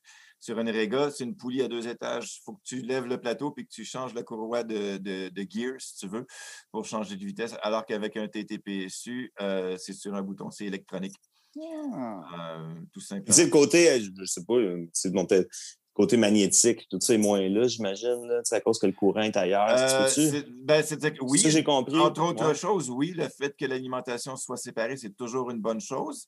Et puis aussi, que le circuit est plus sophistiqué. Donc, euh, le, le, le, hum, vas-tu le dire, l'onde du courant, parce que ça marche sur, sur des cycles, euh, est, est plus stable. Donc, euh, c'est- ça a l'air, ça aussi, ça a l'air drôle parce que quand on parle de qualité des moteurs pour les tables tournantes, puis que on, on parle de, de- de stabilité de la vitesse, euh, ça a l'air un petit peu euh, un petit peu tiré par les cheveux, mais c'est mais c'est vrai, ça, ça- ça se joue à des micro-détails. Euh, la, stabilité, la stabilité de la vitesse, c'est des micro-vibrations qui sont imperceptibles, mais qui font une différence malgré tout dans- au niveau de la vitesse. La Mais stabilité de la vitesse. Tu sais, tout ça, là, c'est sûr, c'est le fun, tu sais, on en jase. Des, des, des bouts que je me dis, ah, j'aimerais ça entendre tel album dans une, d'une- d'écoute plus audiophile, mais tu sais, je suis quand Ouais, même quelqu'un qui, qui dit au monde, ah, il y a une table là, que vous utilisez, des, des vinyles que vous utilisez. Tu sais, moi, je, souvent, mes disques préférés, ça va être des, des, des, des pressings euh, de la crise du pétrole, là, qui sont même, tu sais, euh, j'essaie de, fait. tu sais, j'ai de une zone là-dedans, là, mais euh, Ben, moi, je pense ce que je, ce que je fais beaucoup, c'est. Excuse-moi. euh, ce que je fais beaucoup, je suis beaucoup impliqué sur la page euh, Passion du disque vinyle. Euh, les, gars le savaient déjà. Mais, et puis la plupart des, membres là-dessus, ils ont des tables japonaises courantes des années 70. Euh, et, puis, il n'y a, aucun- a aucun problème avec ça. Le, point sur lequel moi j'insiste toujours, c'est que le, le soit pas magané, qu'il soit en bon état, qu'il traque comme il faut. Euh, tu sais, je veux dire, Ouais. le, plaisir, le plaisir du vinyle, il ne dépend pas que de la table euh, plus ou moins haut de gamme, euh, une table décente. Qui, qui Oui, parce qu'il faut, faut, faut se dire, le commun des mortels a une, une table à c'est ça. 150 piastres. Ben voilà, c'est ça. C'est ça. la- 90 des gens qui écoutent des vinyles ont une table, une Technics, une Sanyo, une Sony. Eh ben voilà, eh ben voilà, c'est ça. Ah ouais, Si- si- S'il y là. avait, s'il y avait juste les audiophiles pour faire venir le vinyle, il n'y en aurait plus de vinyle. hein. Non, exact. c'est All right, ça. OK. euh, Dis-moi, vas-y donc avec tes albums. euh, si, euh, Oh, on OK, veut, ben, euh, écoute, j'ai Si on, si on veut passer les 30, il faut bien qu'on commence. Ouais, c'est ça. Les 30, exact, j'en ai une coupe. Euh, un autre disque que je conseille vraiment beaucoup, c'est le Sh- Shugi Shugi Otis, Otis. Inspiration Information, que j'ai acheté au 33 tours. C'est pas des blagues, je, je- je- je suis convaincu que je l'ai acheté là. T'as-tu t'as-tu des copies présentement? Parce que je pense que les- tu devrais... euh, tu dois garder ça. Ça, c'est un disque que tu gardes toujours. Là, que, euh, Shugi Otis, euh, c'est un- pour moi, c'est un petit génie. Cet album-là, c'est hallucinant. Il est seul en studio. Je pense que le studio, là, je ne vais pas me tromper, mais il me semble que le studio, son, son père avait un label, puis il avait un studio. Fait que lui, c'est comme enfermé là. Puis il joue de tout. Euh, puis euh, ce mélange de justement soul euh, avec des beatbox dogs comme je parlais tantôt, euh, c'est groovy, c'est doux. Tu sais, moi, écouter en vinyle, j'écouterais pas nécessairement la même chose que j'écoute en, en CD ou en, euh, en numérique. Tu sais. Puis ça, c'est le genre d'album qui, euh, qui joue chez nous puis que c'est euh, tout le monde a- tout le monde approuve, là, contrairement à mon box set de Sonic Youth, mettons. Fait que, fait que, euh, gros gros disque. Puis je l'ai pris aussi parce que c'est un des premiers, euh, c'est dans mes premiers disques euh, soul que j'ai acheté. Puis pour moi c'est comme un, un- un keeper, c'est comme quelque chose de très très euh, excellent que je, que je conseille fortement. C'est un, un des disques, les premiers disques que j'ai parlé en chronique d'ailleurs avec euh, à Région 08 avec euh, avec Félix. Donc. Alors, est-ce qu'on écoute un extrait? Oui, on en ce moment, on écoute un- on écoute Ça joue, là. OK, Oh, oui, parfait. Excellent, je suis content. ah, ouais, on sent. On sent le- Hein, c'est pire, hein? C'est vraiment, c'est vraiment bon. C'est vraiment All right, vas-y pour un autre, mon cher. Ça, si, euh, si, si c'est- les, di- ces disques-là que j'ai achetés, mettons, en 2007 puis en 2000, euh, 2015, au 33 tours, c'est sûr que c'est bon parce que euh, Pierre, il mettait le All Music dessus. Oh. Puis, euh, hein, tu fais encore ça? On mettait les étoiles, ça? on mettait les, Les étoiles. étoiles? Non, on le fait plus. Ouais. on le fait On plus. Fait que j'achetais juste des 5 étoiles, moi. Presque toujours. je t'avoue- je t'avoue que ça marchait super bien quand on mettait Mm. ça. Les gens ne se posaient même pas la question. Oui, hey, c'est un 5 étoiles, c'est fou. là. Mais les étoiles étaient pour la qualité euh, du. C'était pour la, la musique, tout simplement. C'était pas pour le Qualité pressage. artistique. Qualité, non, non, qualité artistique. C'était vraiment le All Music là, quand tu vas sur le, Ouais. le site. Euh, hey, puis c'est drôle, vous avez parlé de quoi tantôt par rapport à, à- à- au disque de Jean Leloup? Vous avez dit il y a eu des repress. puis Là, on- ils, ont, ils ont comme ils ont gardé le même. euh, Non, ils, ont juste collé, ils ont juste collé un nouveau set de Stampers, puis ils ont, ils ont refait la même affaire avec la même pochette. C'est ça, c'est drôle. Puis là, euh, moi, je suis un grand fan de musique 90s, là, évidemment, c'est mon adolescence. Euh, J'ai encore tout en CD, mais il y, a des, il y a quelques albums que j'ai rachetés quand même en vinyle, dont un que j'ai racheté, écoute, en 2004, au Beatnik cette fois-là. Et c'est euh, Siamese Dream, qui est un de mes albums préférés à vie.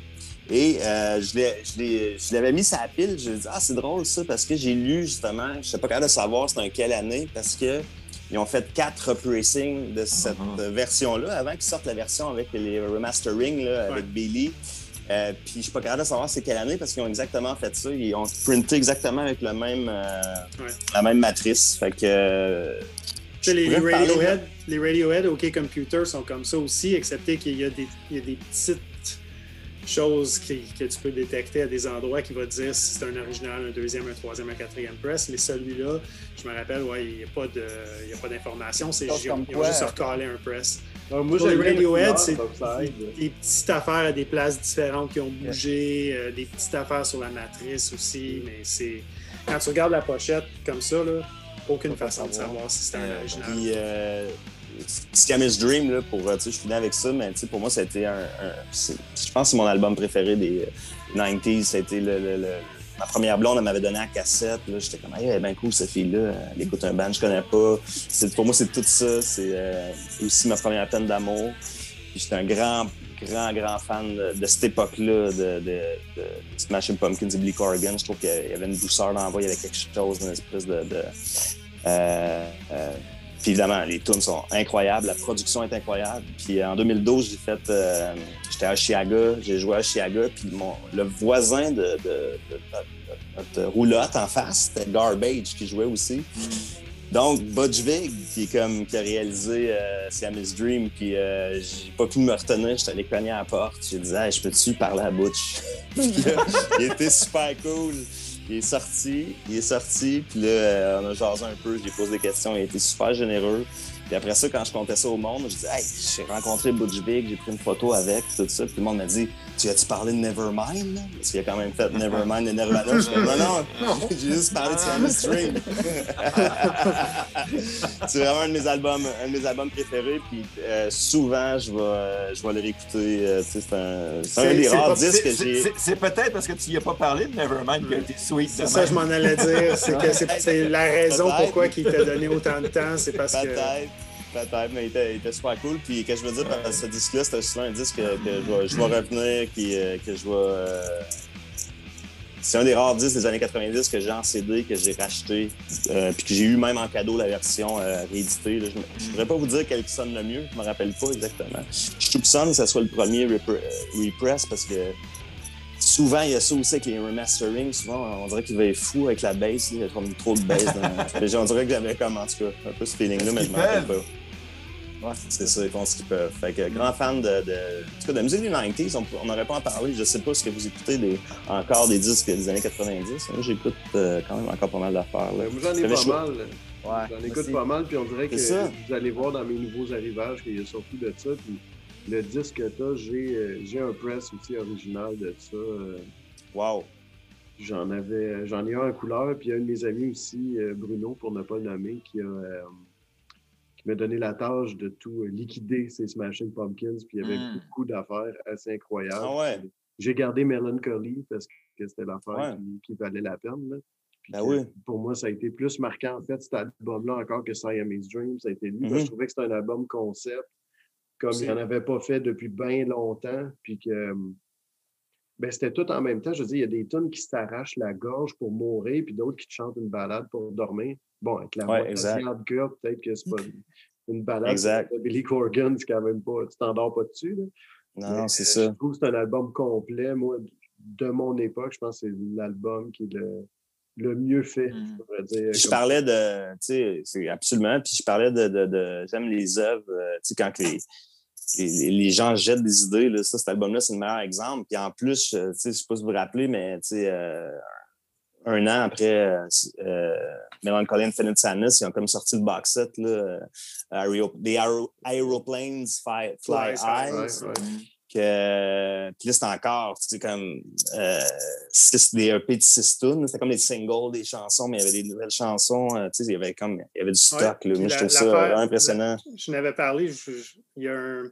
C'est le CD single de Zero, ça se peut-tu? ouais Il y a une tune là-dessus sur le CD single d'un bonus track. Ils ont pris toutes les tunes qui n'avaient pas fini en studio. Ils ont pris toutes les meilleurs bouts puis ils ont rabouté ensemble.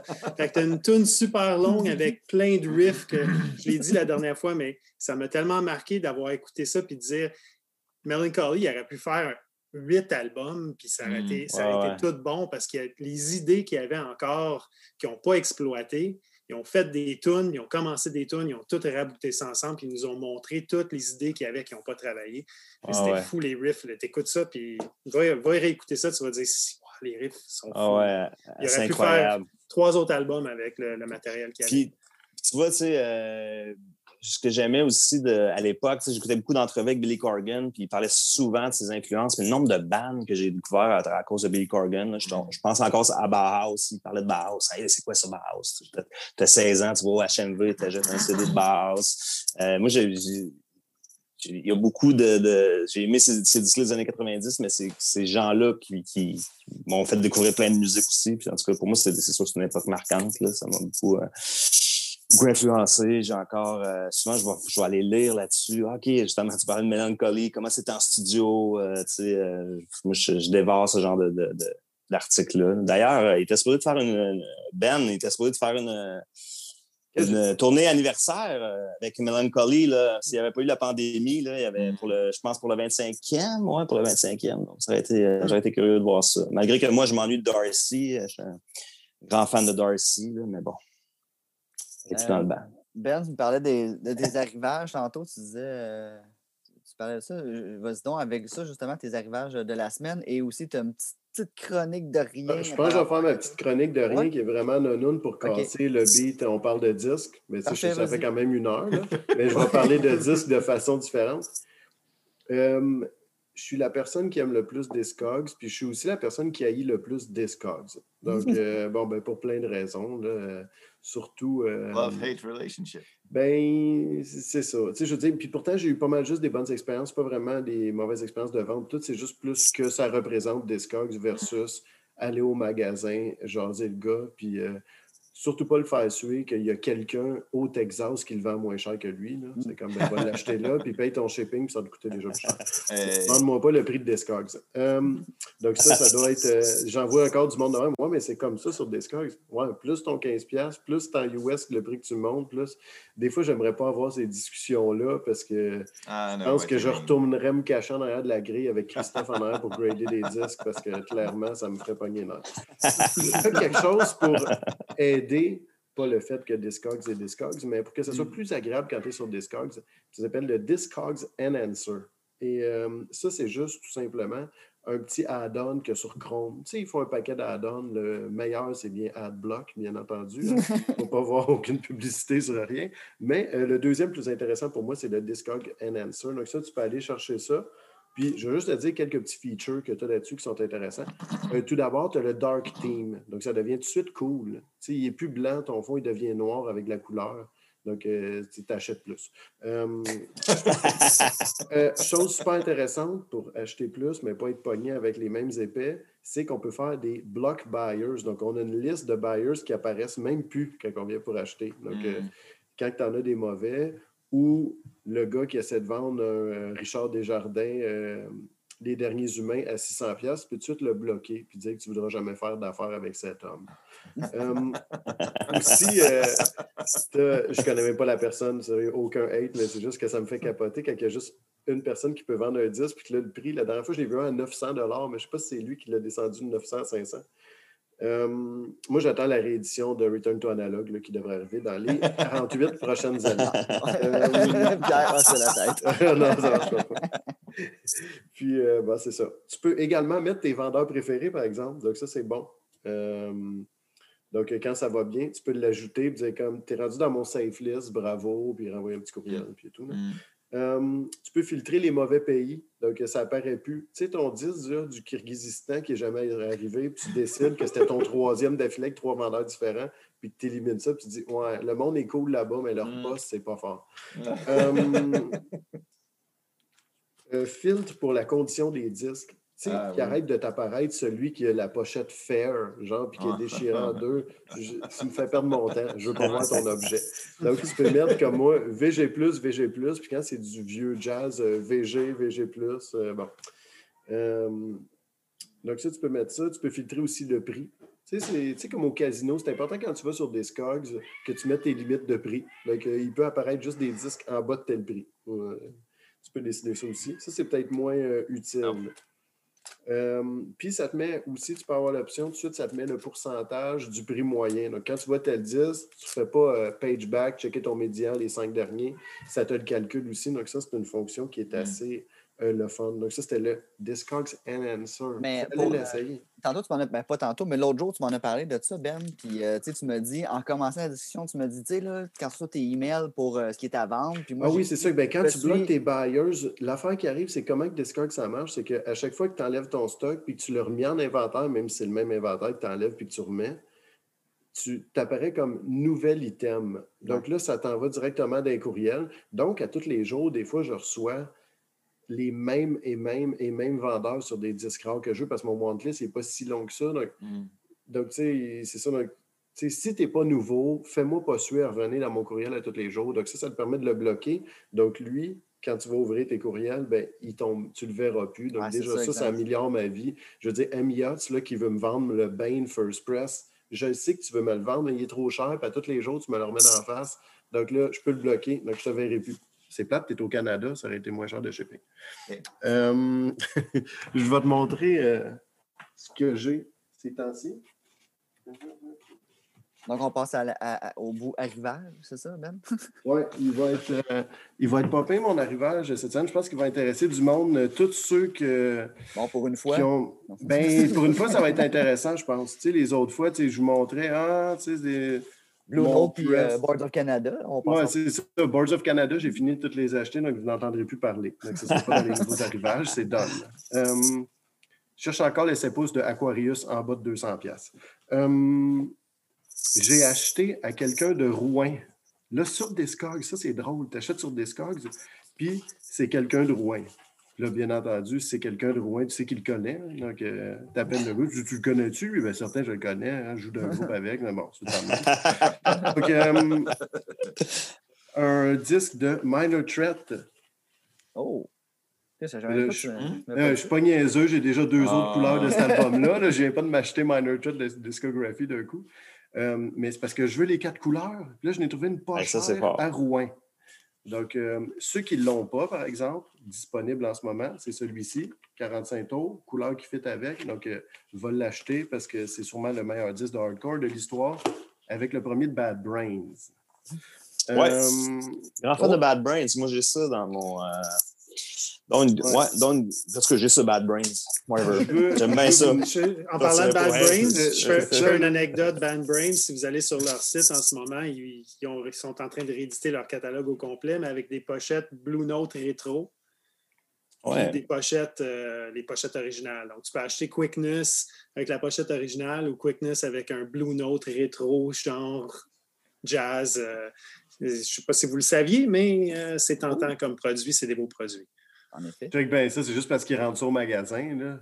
Non, pas du tout, ils ne sont pas disponibles au Ah, ok. mag. Euh, Ah. C'est sur le site de Bad Brains, ils sont en Ah. train de ressortir leur catalogue au complet. C'est Fred euh, chez RT qui m'a parlé de ça, il est un méga fan. Mais de tu sais, la Bad pochette orange Band tu, peux- tu peux pas refaire cette pochette-là puis qu'elle soit mieux, je pense. Ouais, non, c'est sûr. Ça, ça doit être Ils dur. vont pouvoir le vendre deux fois aux collectionneurs maintenant au lieu de le vendre une fois. Je vais en profiter pour dire merci justement au gars qui m'a vendu ça. C'est si vous voulez aller voir sur Discord et acheter ses affaires, c'est un gars fiable. Donc ça, c'est pas. Puis il s'appelle Tony. Puis c'est les disques rabat-joie. Donc si tu vois. euh, Ah, j'ai déjà vu Rabat-Joie ça. À Rouen. Si tu veux acheter ce vendeur-là, vas-y. C'est une bonne affaire. Puis, vas-y, vas-y, vas-y. Non, mais je pensais que c'était. J'avais vu ça sur Facebook, les disques rabat-joie, puis j'étais sûr que c'était Félix. T'es sûr que c'est pas Félix sur un autre nom? Non, mais. Félix Défoncé, Félix Ouais, Défoncé. ouais, je sais. Je pense. euh, Il y a d'autres noms. là. C'est Orangeade Pop Shop, là, si je ne me trompe pas. Là. Donc, si vous voulez acheter de lui, ça, c'est ça, c'est le nom. Parfait, parfait. Euh, puis en même temps, il m'en a apporté, il m'en a apporté un deuxième, qui est euh, Orchid, encore un Ben que personne ne va connaître, ça, euh, qui est un Ben emo, screamo. Euh, Ça a sorti en 2002.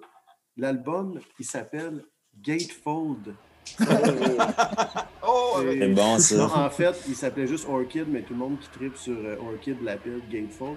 Euh, tu vois, vous voyez sur le dessus d'ailleurs la magnifique euh, Angela Davis. Donc, Ouais. euh, euh, Madame Black Panthers, le FBI veut te mettre euh, la main au collet, puis tu finis par enseigner à l'université. Une petite vie, c'est comme ça, euh, sauver euh, les droits humains. Donc, euh, sérieusement, j'adore les pochettes comme ça. Il y en a un autre aussi d'un disque que j'aime beaucoup qui est International Noise Conspiracy, qui était des gars de Refuse et tout, puis c'est aussi Angela Davis qui est sur le cover. Ça ressemble un peu à ça d'ailleurs. Donc, le cover est super.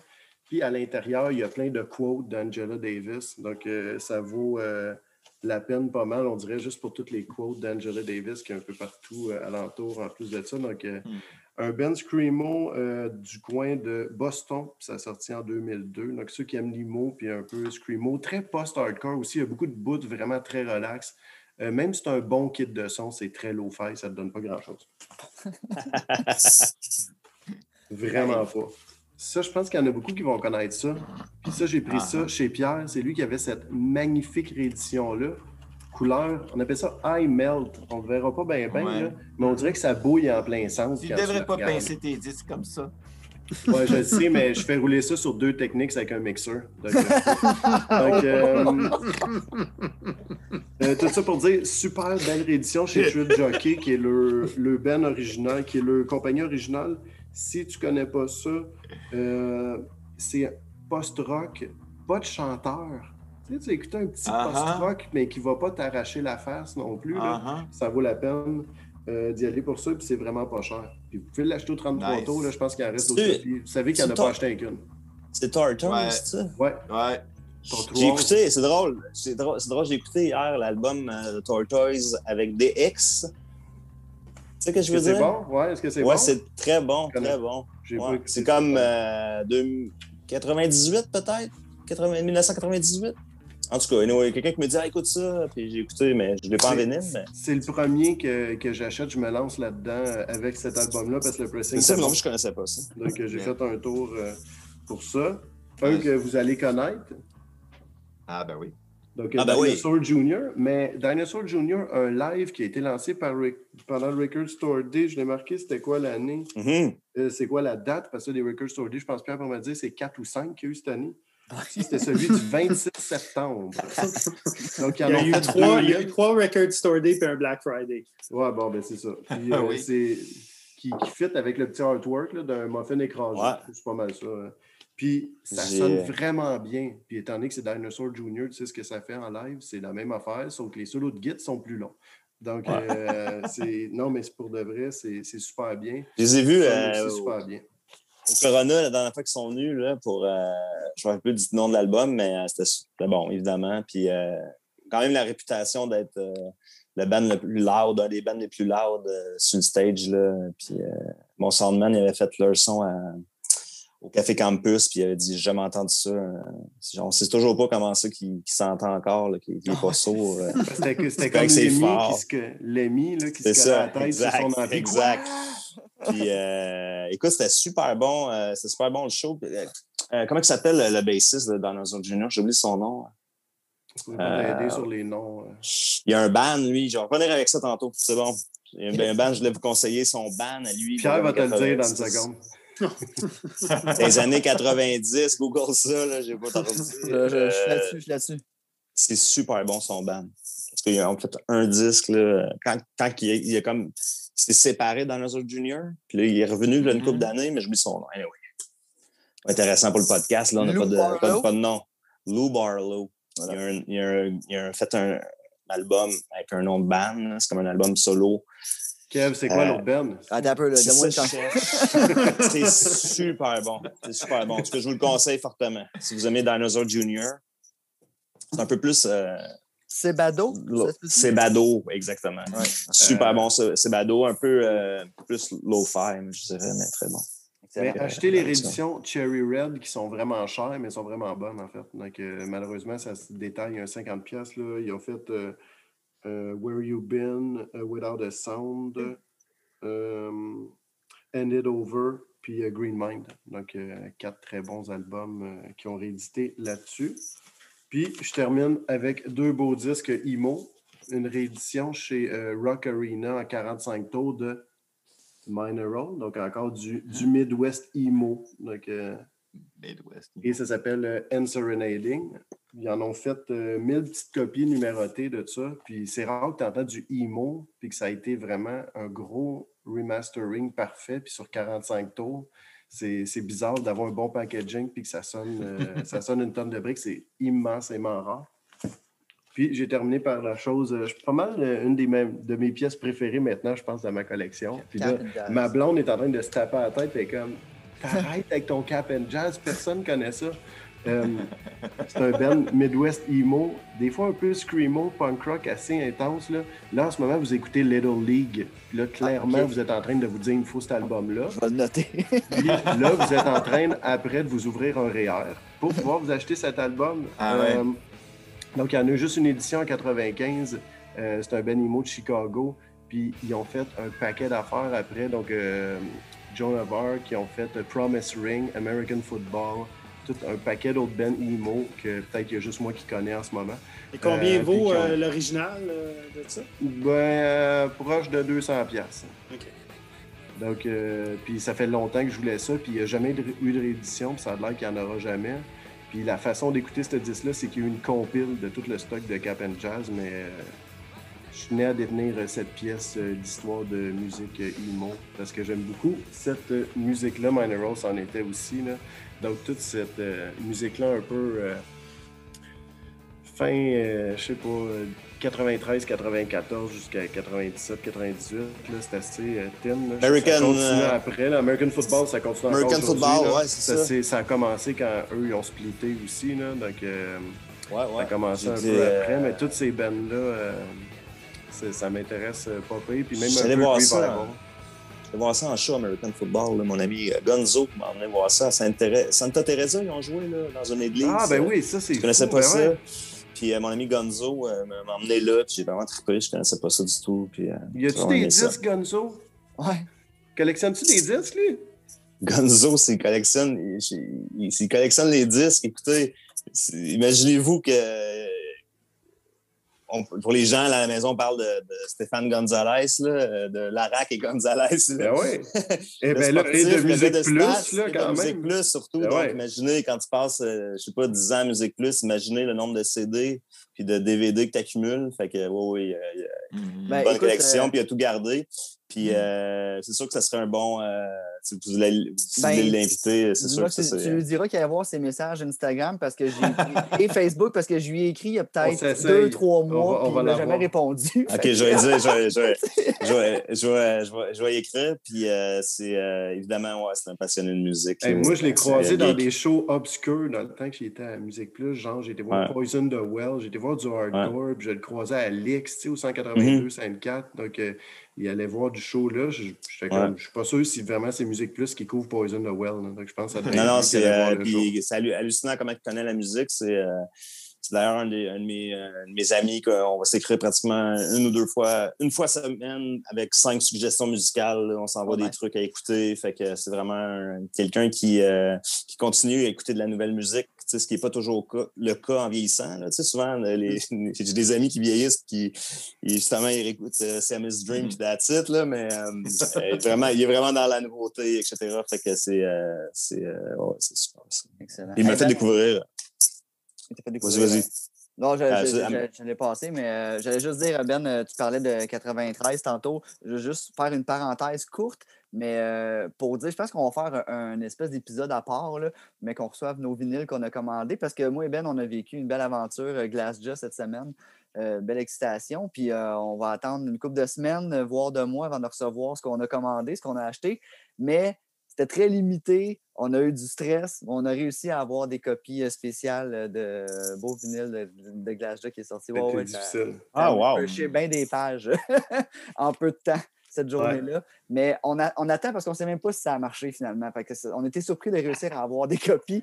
Fait que, mais qu'on reçoit nos copies, on fera un petit épisode spécial, ce qu'on mmh. appelle une petite sortie qu'on ne fait plus, mais on se fera une petite sortie avec nos, avec nos, nos, vinyles. Puis euh, on oui, C'est une belle aventure. Euh, hey, euh, Pierre, là, parce que ça fait déjà bon, 1h40 qu'on est là, puis tu n'as pas parlé encore d'une réédition d'RTX. Oui, parce que la semaine, la semaine, passée, on me, on me l'a shooté d'en face. Fait que j'ai dit cette semaine, je dis rien. non, mais c'est parce que moi, j'attends. Là, je suis comme, là, il un moment donné, il va en parler. Puis on va parler. de quoi rien. Tu parles de rien? tu, tu, nous parles des disques de Vanille qui sont arrivés, sûrement. Oui, ils sont arrivés. On les a assemblés cette semaine. Puis oh. euh, euh, ils, vont, ils vont commencer à choper la semaine prochaine. OK. Euh, moi, je suis content quand tu en parles, ceci dit. Là, ça s'est peut-être mal sorti la semaine passée. mais je suis content quand tu me dis toujours des affaires. Euh, OK, ben écoute, euh, dis-moi, je te dirais, on y va avec euh, genre deux, trois autres vinyles, puis moi, je finis avec des questions, parce que j'ai encore des questions de personnes. J'ai pas, compris les, les, disques de qui, Pierre, t'as dit? J'ai pas compris ta ratio. C'est ça? tu réédites, quelque chose, j'ai pas compris. Ah non, c'est. on a l'album de Vanille qui est. oui, oui, oui, oui, c'est ça. C'est ça, on, oui. le sort, on, le sort, sur RTA. C'était pas dans ton top, ça? Oui, hein, du c'était dans ton restant de top. C'était comme les mentions honorables. Oui, oui, j'ai adoré ça. Moi, j'adorais ça. Euh, vraiment, chapeau, super. Euh, euh, c'est ça, on ship ça cette semaine. Là. Génial. Ben écoute, je vais prendre la balle au bon. Vous parliez, des années 90 et, et justement, vous parliez d'une une fille avec de la personnalité euh, qui, euh, qui, chante et ah, je, je mettrais quand même un autre disque 90s. Puis euh, j'ai pensé au disque d'Elastica, qui est pour moi un des, un des grands disques de, de, des années 90. Puis surtout, ça, c'est assez rare à trouver parce que c'est une des éditions Craft Trade a faites mm. au, au, Record Store Day, justement, il y a peut-être deux deux ans, euh, puis c'était pas trouvable. Finalement, en tout cas, j'ai réussi à mettre la main sur une copie. Pour moi, c'est un des meilleurs disques des années 90. Euh, J'étais secrètement amoureux euh, de Justine, la chanteuse, mais c'est un disque qui n'a pas pris une ride vraiment, puis que, qui,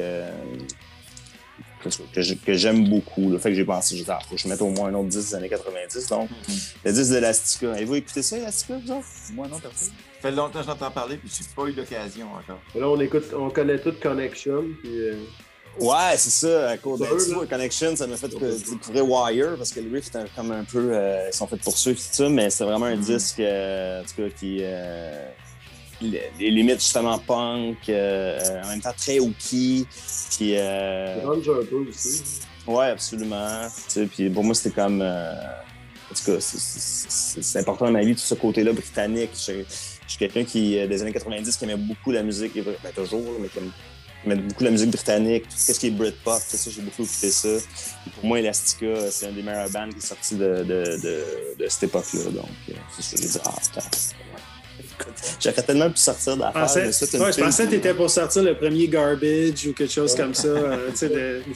Non, non. Euh, garbage, j'ai aimé ça. J'ai aimé ça quand même. Euh, j'ai aimé ça, mais pas, pas, au point d'Elastica. De, je trouve que. non, c'est ça. Fait que, non, Garbage, non, c'est ça. mais c'était bon, Garbage, quand même. Ouais. Encore Budwig, c'est Budwig. j'ai pas parlé. J'ai pas, j'ai pas parlé de garbage quand j'y ai parlé, même si même s'il était garbage, j'ai juste parlé de Siamese Dream. cool. Euh, ben écoute, euh, ben, on dirait que ça me vient quand même. Là, je vais te poser toute la question, quitte à continuer avec tes disques après, mais je suis curieux de savoir. Puis je pense pas que tu en aies parlé, là, de, à moins que ça, ça, a passé euh, sous le radar. mais c'est quoi ton premier, premier vinyle que tu t'es acheté? Oh my? God! Bonne question. Euh, je pense dans. dans, dans, dans... As-tu acheté, as-tu acheté ta table avant d'acheter un vinyle? Ouais. Non, j'ai acheté des vinyles avant. Hey, Ouais, bonne question, ça. J'ai acheté des vinyles avant. Euh, puis j'ai acheté mes premiers vinyles. à- à- je pense que sur mon voyage, j'ai sûrement acheté là, des trucs québécois là, que- que- qui n'étaient pas trouvables. là. Tu sais, je pense en- entre autres au, au, au premier Charlebois. Moi, j'étais un grand fan de, de, de Charlebois, euh, époque Charlebois forestier, mais tout cas, le Charlebois des 60s à l'époque, ben, encore aujourd'hui, j'imagine que tu peux le trouver, mais c'était dur à trouver en CD. tu sais. Mhm. Puis euh, les, euh, les Ferlands, tout ça. Mais sinon, écoute, ça serait quoi? Eh, boy, boy. C'est une très bonne question. Écoute, si ça te pop, tu, tu, tu reviendras. Parce c'est une très bonne question. dans la même lignée, j'ai la question suivante. Puis t'en as peut-être. Tu l'as pas dit tantôt, mais tu n'étais pas loin de répondre. Mais je te la pose quand même. C'est quoi ton prochain achat? Mettons, tu dis le, le vinyle que je veux m'acheter. là, Le prochain. ton want list, là, le prochain. Ouais. Ah, écoute, j'ai une coupe d'affaires là, que j'ai manqué. Euh, J'étais sur le site d'ailleurs, euh, j'étais sur ton site hier, hier pour faire stresser des copies. Entre Mhm. autres, euh, j'ai fait une chronique de, de, de la semaine passée. Euh, en en fait, probablement, c'est le PGRV. Là, ça, c'est sûr que euh, c'est ma, priorité. Euh, Harlow Park, comme une nouvelle chanteuse euh, britannique, elle a 20 ans, elle est incroyable, elle écrit des textes incroyables. C'est un peu soul, mais elle a comme un son qui rappelle le trip-hop qu'on a connu, nous autres, dans les années 90. Puis euh, l'album, il est incroyable. Je l'écoute en numérique depuis longtemps. Puis euh, écoute, il y a comme eu une espèce de, de buzz. Le, disque est sorti vendredi passé, puis samedi, il n'y en avait plus nulle part. Là, fait que euh, ça, ça, c'est sur ma want list. Sinon, hier, euh, j'ai écouté un super band. Euh, L'album s'appelle Vertigo Days. J'oublie le, le- le- le nom du band, band allemand qui faisait de l'électronique avant, mais qui. J'ai écouté le disque, puis je me suis dit, ah, yeah, ça, c'est vraiment un disque de vinyle. Euh, tu peux-tu googler Vert- Vertigo Days? C'est quoi le nom du Not band? Twist. À mon The avis- Not Twist. Ah, bon, tabarouette. Euh, fait que super, euh, fait que c'est un peu ça sur ma, sur ma want list. Sinon, j'attends impatiemment. Tu sais, moi, je suis un grand fan de Bowie. Euh, J'achète pas mal tout euh, ce qui est sorti sur Ouais, Bowie. il sort, il sort rien de Bowie depuis cinq ans. C'est fou. Eh. zéro. Il sort zéro. Je trouve qu'il en sort pas assez. Exactement. Puis Ouais, moi, j'ai C'est fou. Ça n'a aucun sens. j'ai très hâte qu'ils sortent euh, la suite des box sets là, de Bowie, Mm. qui sont vraiment des, euh, des box sets, premièrement, hyper bien faits. C'est supervisé par euh, Tony Visconti, qui était comme ça, son, son, Mm. euh, son ingénieur de son depuis, les, euh, depuis le début des années 70. Euh, Puis, euh, il reste il reste un box set finalement à sortir qui, que je trouve, en tout cas pour moi, qui est intéressant, qui est celui des années 90. Euh, avec entre autres l'album Outside. Outside. Outside, pour moi, c'était un disque là, que je trouvais incroyable, euh, que j'ai écouté énormément dans mes années de cégep. Euh, J'étais un grand fan à l'époque de, de, de Nine Inch Nails aussi, puis pour moi, c'était comme ça fitait. Puis j'ai bien hâte de voir ce qu'ils vont faire avec ces années-là dans ce box set-là. Donc, euh, j'ai hâte, dans, dans, dans, un gros morceau, j'ai hâte d'acquérir ça parce que c'est comme il y a encore des trucs comme ça que tu n'as pas euh, autrement qu'en vinyle. Il n'y a pas de version numérique de ces. euh, en tout cas, de tous les extras qu'il y a dans ces box sets-là. Puis, euh, puis euh, d'ailleurs, oui, c'est un excellent exemple par rapport à ce que tu parlais tantôt. Les rééditions CD avaient été mal faites en plus. C'était épouvantable. Ces, ces, ces box sets-là avec. À ça, tu peux acheter Ziggy Stardust euh, euh, en dehors du box set, mais je veux dire, les répressions qu'ils ont faites, c'est quoi, Pierre? là, que 5-6 ans? Je sais pas. C'est quand ces box sets-là, c'est sorti? Sept- Euh, ça a commencé. euh, là, ils sont rendus à 4 ou 5, là, je ne sais pas trop. En tout cas, ils ont, Quatrième, ils ont- mais ça, ça fait 3-4 ans ou 5 ans. Là. euh, T'sais, ils ça, ont vraiment- ils ont vraiment fait une belle job par rapport à- au remastering parce que les CD, même les CD avaient été faits à partir de, de, de, de, copies, de copies, de copies de master. Là, fait que, fait que, anyway, je suis quand même fan de ces rééditions-là de Bowie. Fait que, en tout cas, ce serait ça. Ce serait ça pour l'instant. Mais écoute, la, la liste a, Allez, c'était toujours a très long, hein. grossi. Mais je vais, je vais être Mm. honnête avec vous autres. Moi, je suis pas très, je suis pas très discog. Moi, j'aime le magasin, très honnêtement. Aller dans le magasin, fouiller, tout ça. Puis euh, cette année, j'ai quand même acheté moins de disques là, à cause que comme on appelle, j'ai besoin de résonance. J'ai besoin de rentrer dans le magasin, Mm. voir ce qu'il y a, ce qu'il y a sur le mur, euh, fouiller. euh, je me fais une petite liste, mais je me garde toujours une espèce de, de jeu de un ou deux disques. Je sais pas ce que je vais acheter. C'est c'est ça que j'aime du magasin. Puis euh, ça, ça, ça, évidemment, ça, ça manquait à plusieurs personnes cette année. Puis euh, les magasins ont fait des affaires extraordinaires là, avec la livraison, tout ça. Mais euh, j'ai bien hâte de, que, que ça revienne à normal Mm. pour, à ce niveau-là, Ouais, c'est sûr. Ah oui. On Nous est tous- autres on est aussi. Tous d'accord. ouais. ouais, tout ça aussi, c'est ça. Ça, Oh mon my God, m'en reste-tu? M'en reste-tu? Euh, Tu vois, j'avais mis, euh, je vous en parlerai pas, mais j'avais mis Ah, l'autre ouais. Bowie qui, été Ah, évidemment bon, très important pour moi. Euh, euh, Ah, attendez, Rafale, là, let's go, shoot-nous les 30. OK, là. écoute, Tac, tac, tac, ouais. Betty, vous avez, Betty Davis, Ah, euh, oui, l'ancienne, ouais, absolument. L'ancienne compagne euh, de, De Miles. Pour moi, c'est des. euh. Bon, j'ai tout acheté. les- les- les- les- j'ai tout acheté ces disques. Euh, on parlait de Light in the Attic. Ils ont fait des- ouais, ben oui. Ils ont, ils ont fait des rééditions incroyables. Écoute, ça sonne la tonne. Il vous faut, il vous faut ça. Les gens qui vous écoutent, si vous n'avez pas ça, c'est sa groove était avant, avant, totalement avant son temps. C'est comme une Madonna des. Un mélange de Madonna et Bowie euh, mélangé avec James Brown tu sais, euh, en, en 60. Écoute, C'est- en quelle c'est année? du- C'est du funk soul, 73. du funk soul glam. C'est Ah ça, ouais, exactement. ouais. Elle des C'est- costumes. C'est sale. Exactement, c'est full attitude. Pour moi, Ah ça, ouais, tu mets ça, c'est incroyable. euh, en tout cas, un gros un disque. Je- tout- en tout cas, il y a- sont presque tous bons. Là. Il y en a quatre, je dirais. Euh, après ça, écoute, je rafale rapidement. Encore mon côté grunge. Un de mes disques préférés à écouter en vinyle. Assez dur à trouver. Euh, L'album solo de Thurston Moore, réalisé par Mm. Beck en 2007, euh, 2011. Euh, pour moi, c'est un des, un des beaux pressages, le vinyle. C'est dur à trouver, là, mais je sais pas si, si jamais vous trouvez, je pense que le disque est bleu. Euh, puis Thurston, il y a des, des ch- chansons super touchantes là-dessus, des arrangements de bec, de cordes, tout est acoustique. C'est un des beaux disques, très, très méconnu de, la- de, de, de Thurston, mais moi que j'adore. Euh, je parlais de trucs seulement disponibles en vinyle. Tantôt, ta question, qu'est-ce que tu as hâte d'avoir en vinyle? Pendant des années, j'ai cherché ce disque-là de Money Mark. Money Mark, c'est le claviériste de- des Beastie Boys. Je sais pas si vous connaissez l'histoire, mais l'histoire est vraiment incohérente. C'est que, dans le fond, les Beastie Boys ont leur studio à LA, puis euh, ils ont besoin de faire réparer leur clôture. puis euh, euh, leur ingénieur de son, il dit Ah, je connais quelqu'un qui pourrait réparer ça. Euh, qui est, euh, qui est Mark. Il appelle Mark. Mark, il vient réparer la clôture. Il dit Ah, by the way, tu sais, euh, je joue du clavier, tout ça. Il joue du clavier, tu sais, son- l'ingénieur de son, il savait, il connaissait. Ils se mettent à jammer, puis finalement, ça devient le, le- le claviériste des Beastie Boys, là, tu sais, qui, a- qui a- joué sur plusieurs albums. Et il a fait deux albums solo qui sont. ben, deux ou trois, mais il y en a deux. Les deux premiers sont introuvables en numérique. Tu ne trou- trouves pas ça sur Apple Music ou sur Spotify. C'est juste disponible avec le. le, le le, le- ouais, c'est juste, non, en fait, c'est juste disponible en vinyle si tu trouves une copie. Puis j'ai cherché vraiment pas. longtemps.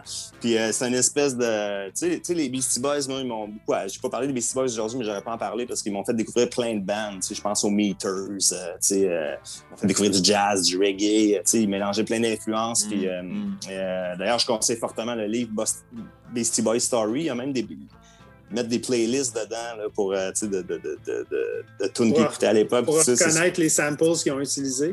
aussi, exactement, exactement.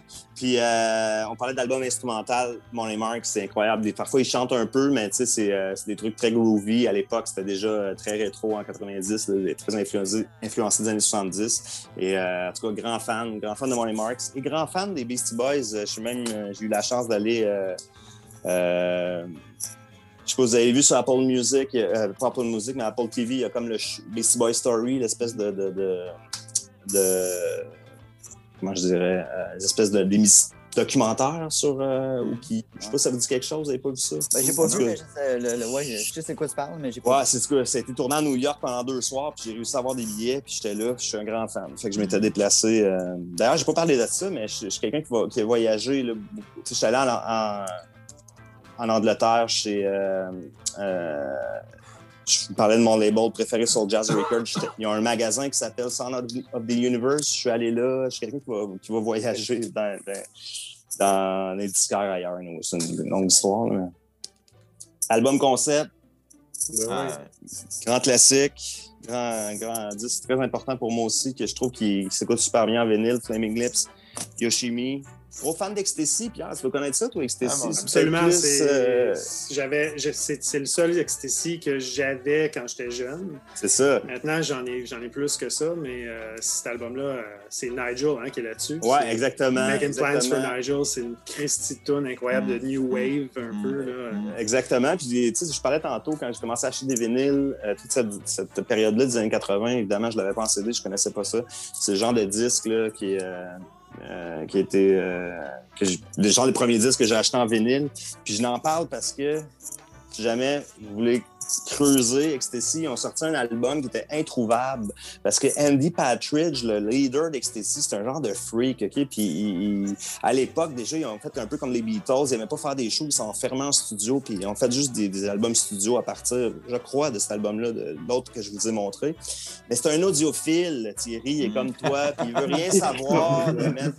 Il veut rien savoir de mettre ses albums plus récents sur euh, Apple Music ou Spotify, etc. Ah, ah. Et il y a un album qui est, qui est méconnu, que j'ai découvert, qui est Apple Venus Volume 1, qui est super bien coté. Puis c'est une espèce d'album qui va euh, vraiment euh, dans tous les sens, avec des arrangements de cordes, mais des côtés très Mm. pop, euh, Beatles aussi. C'est vraiment très bon. Et surtout, ça sonne très bien.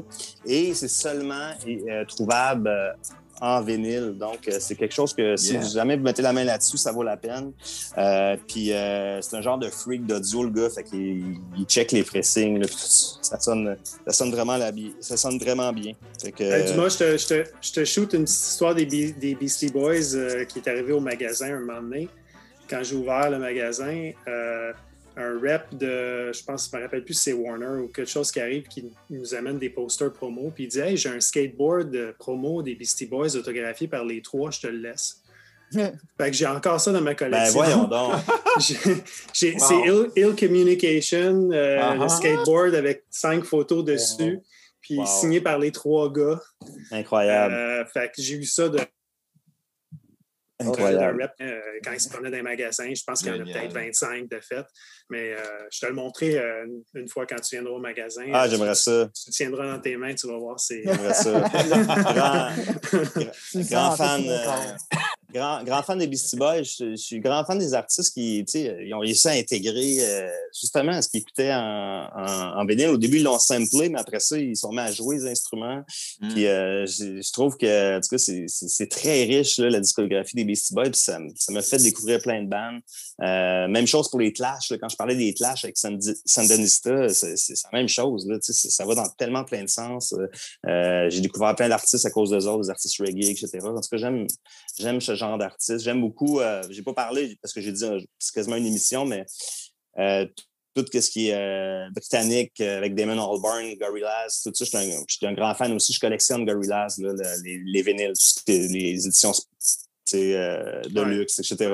Mais ce que j'aime de, de, de Damon Albarn, en dehors de son passé avec Blur, c'est vraiment qu'il a réussi à intégrer justement euh, plein d'influences, puis à faire des, des collaborations avec des artistes qui, de tout à fait d'autres genres. Puis ça, moi, ça, ça me parle beaucoup. C'est pour ça que j'ai aimé des. se renouvelle avec plein de projets qui sont Exactement. blocs, Euh, puis, tu sais, même Hey, au- hey, ben, ben Kevin, aurait fallu, aurait fallu qu'on fasse un, de- un two-part avec Dumas parce que Ben, euh, Ouais, fait, hein, il y a trop de- quasiment. il y a trop de stock. On a trop Écoute, de j'aime ça, j'aime ça j'aime ça. une d'avance, mais On- ça va arriver, je pense, euh, si t'es partant. Ben oui, mais qu'on- mais qu'on puisse absolument, faire ça en magasin. Là, on fera pas ça en Zoom, mais quand on va pouvoir Oui. en magasin, j'aimerais ça que tu, que tu reviennes parce que euh, j'ai pas fini. Je vais avoir une dernière question pour toi dans pas long. Là, euh, parce que je me- je m'en voudrais de pas poser la question que Félix euh, a écrit Ah oui. Ben ouais. avec ça, mais j'ai d'autres trucs que je vais parler avec toi.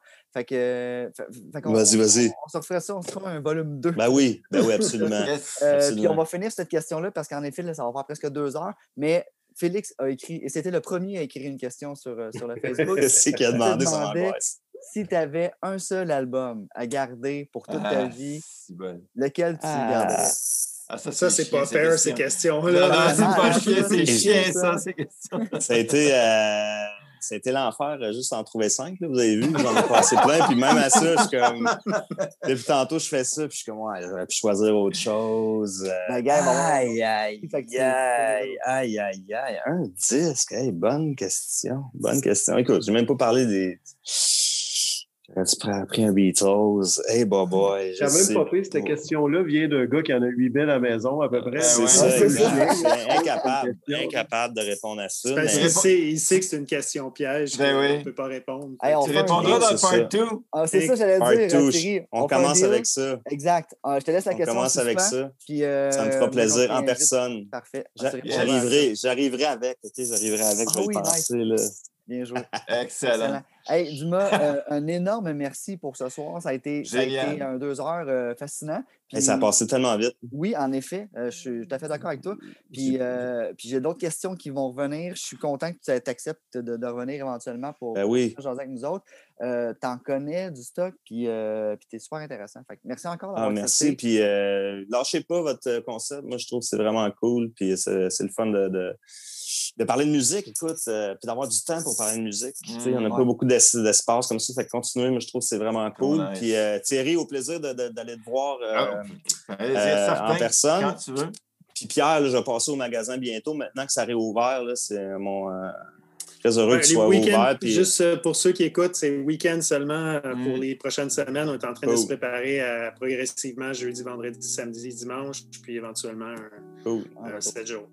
Ben, lâche pas ta barouette, c'est cool Ça Puis, euh, c'est ça. Ça va faire, ça va faire Merci. du bien. euh, Oui. Ça va faire du bien pour les clients de retrouver aussi, le- comme je vous disais, l'espèce de l'idée de, de fouiller dans les disques, de checker. Le digging. Ouais, Le exact, c'est ça. C'est ça. Cool. Merci beaucoup à vous tous. Euh, bonne fin de soirée. Puis, euh, on se reprend les gars. Merci. plus tard. All right. Yes. Ciao. Salut. Merci. Bye. Ciao, salut.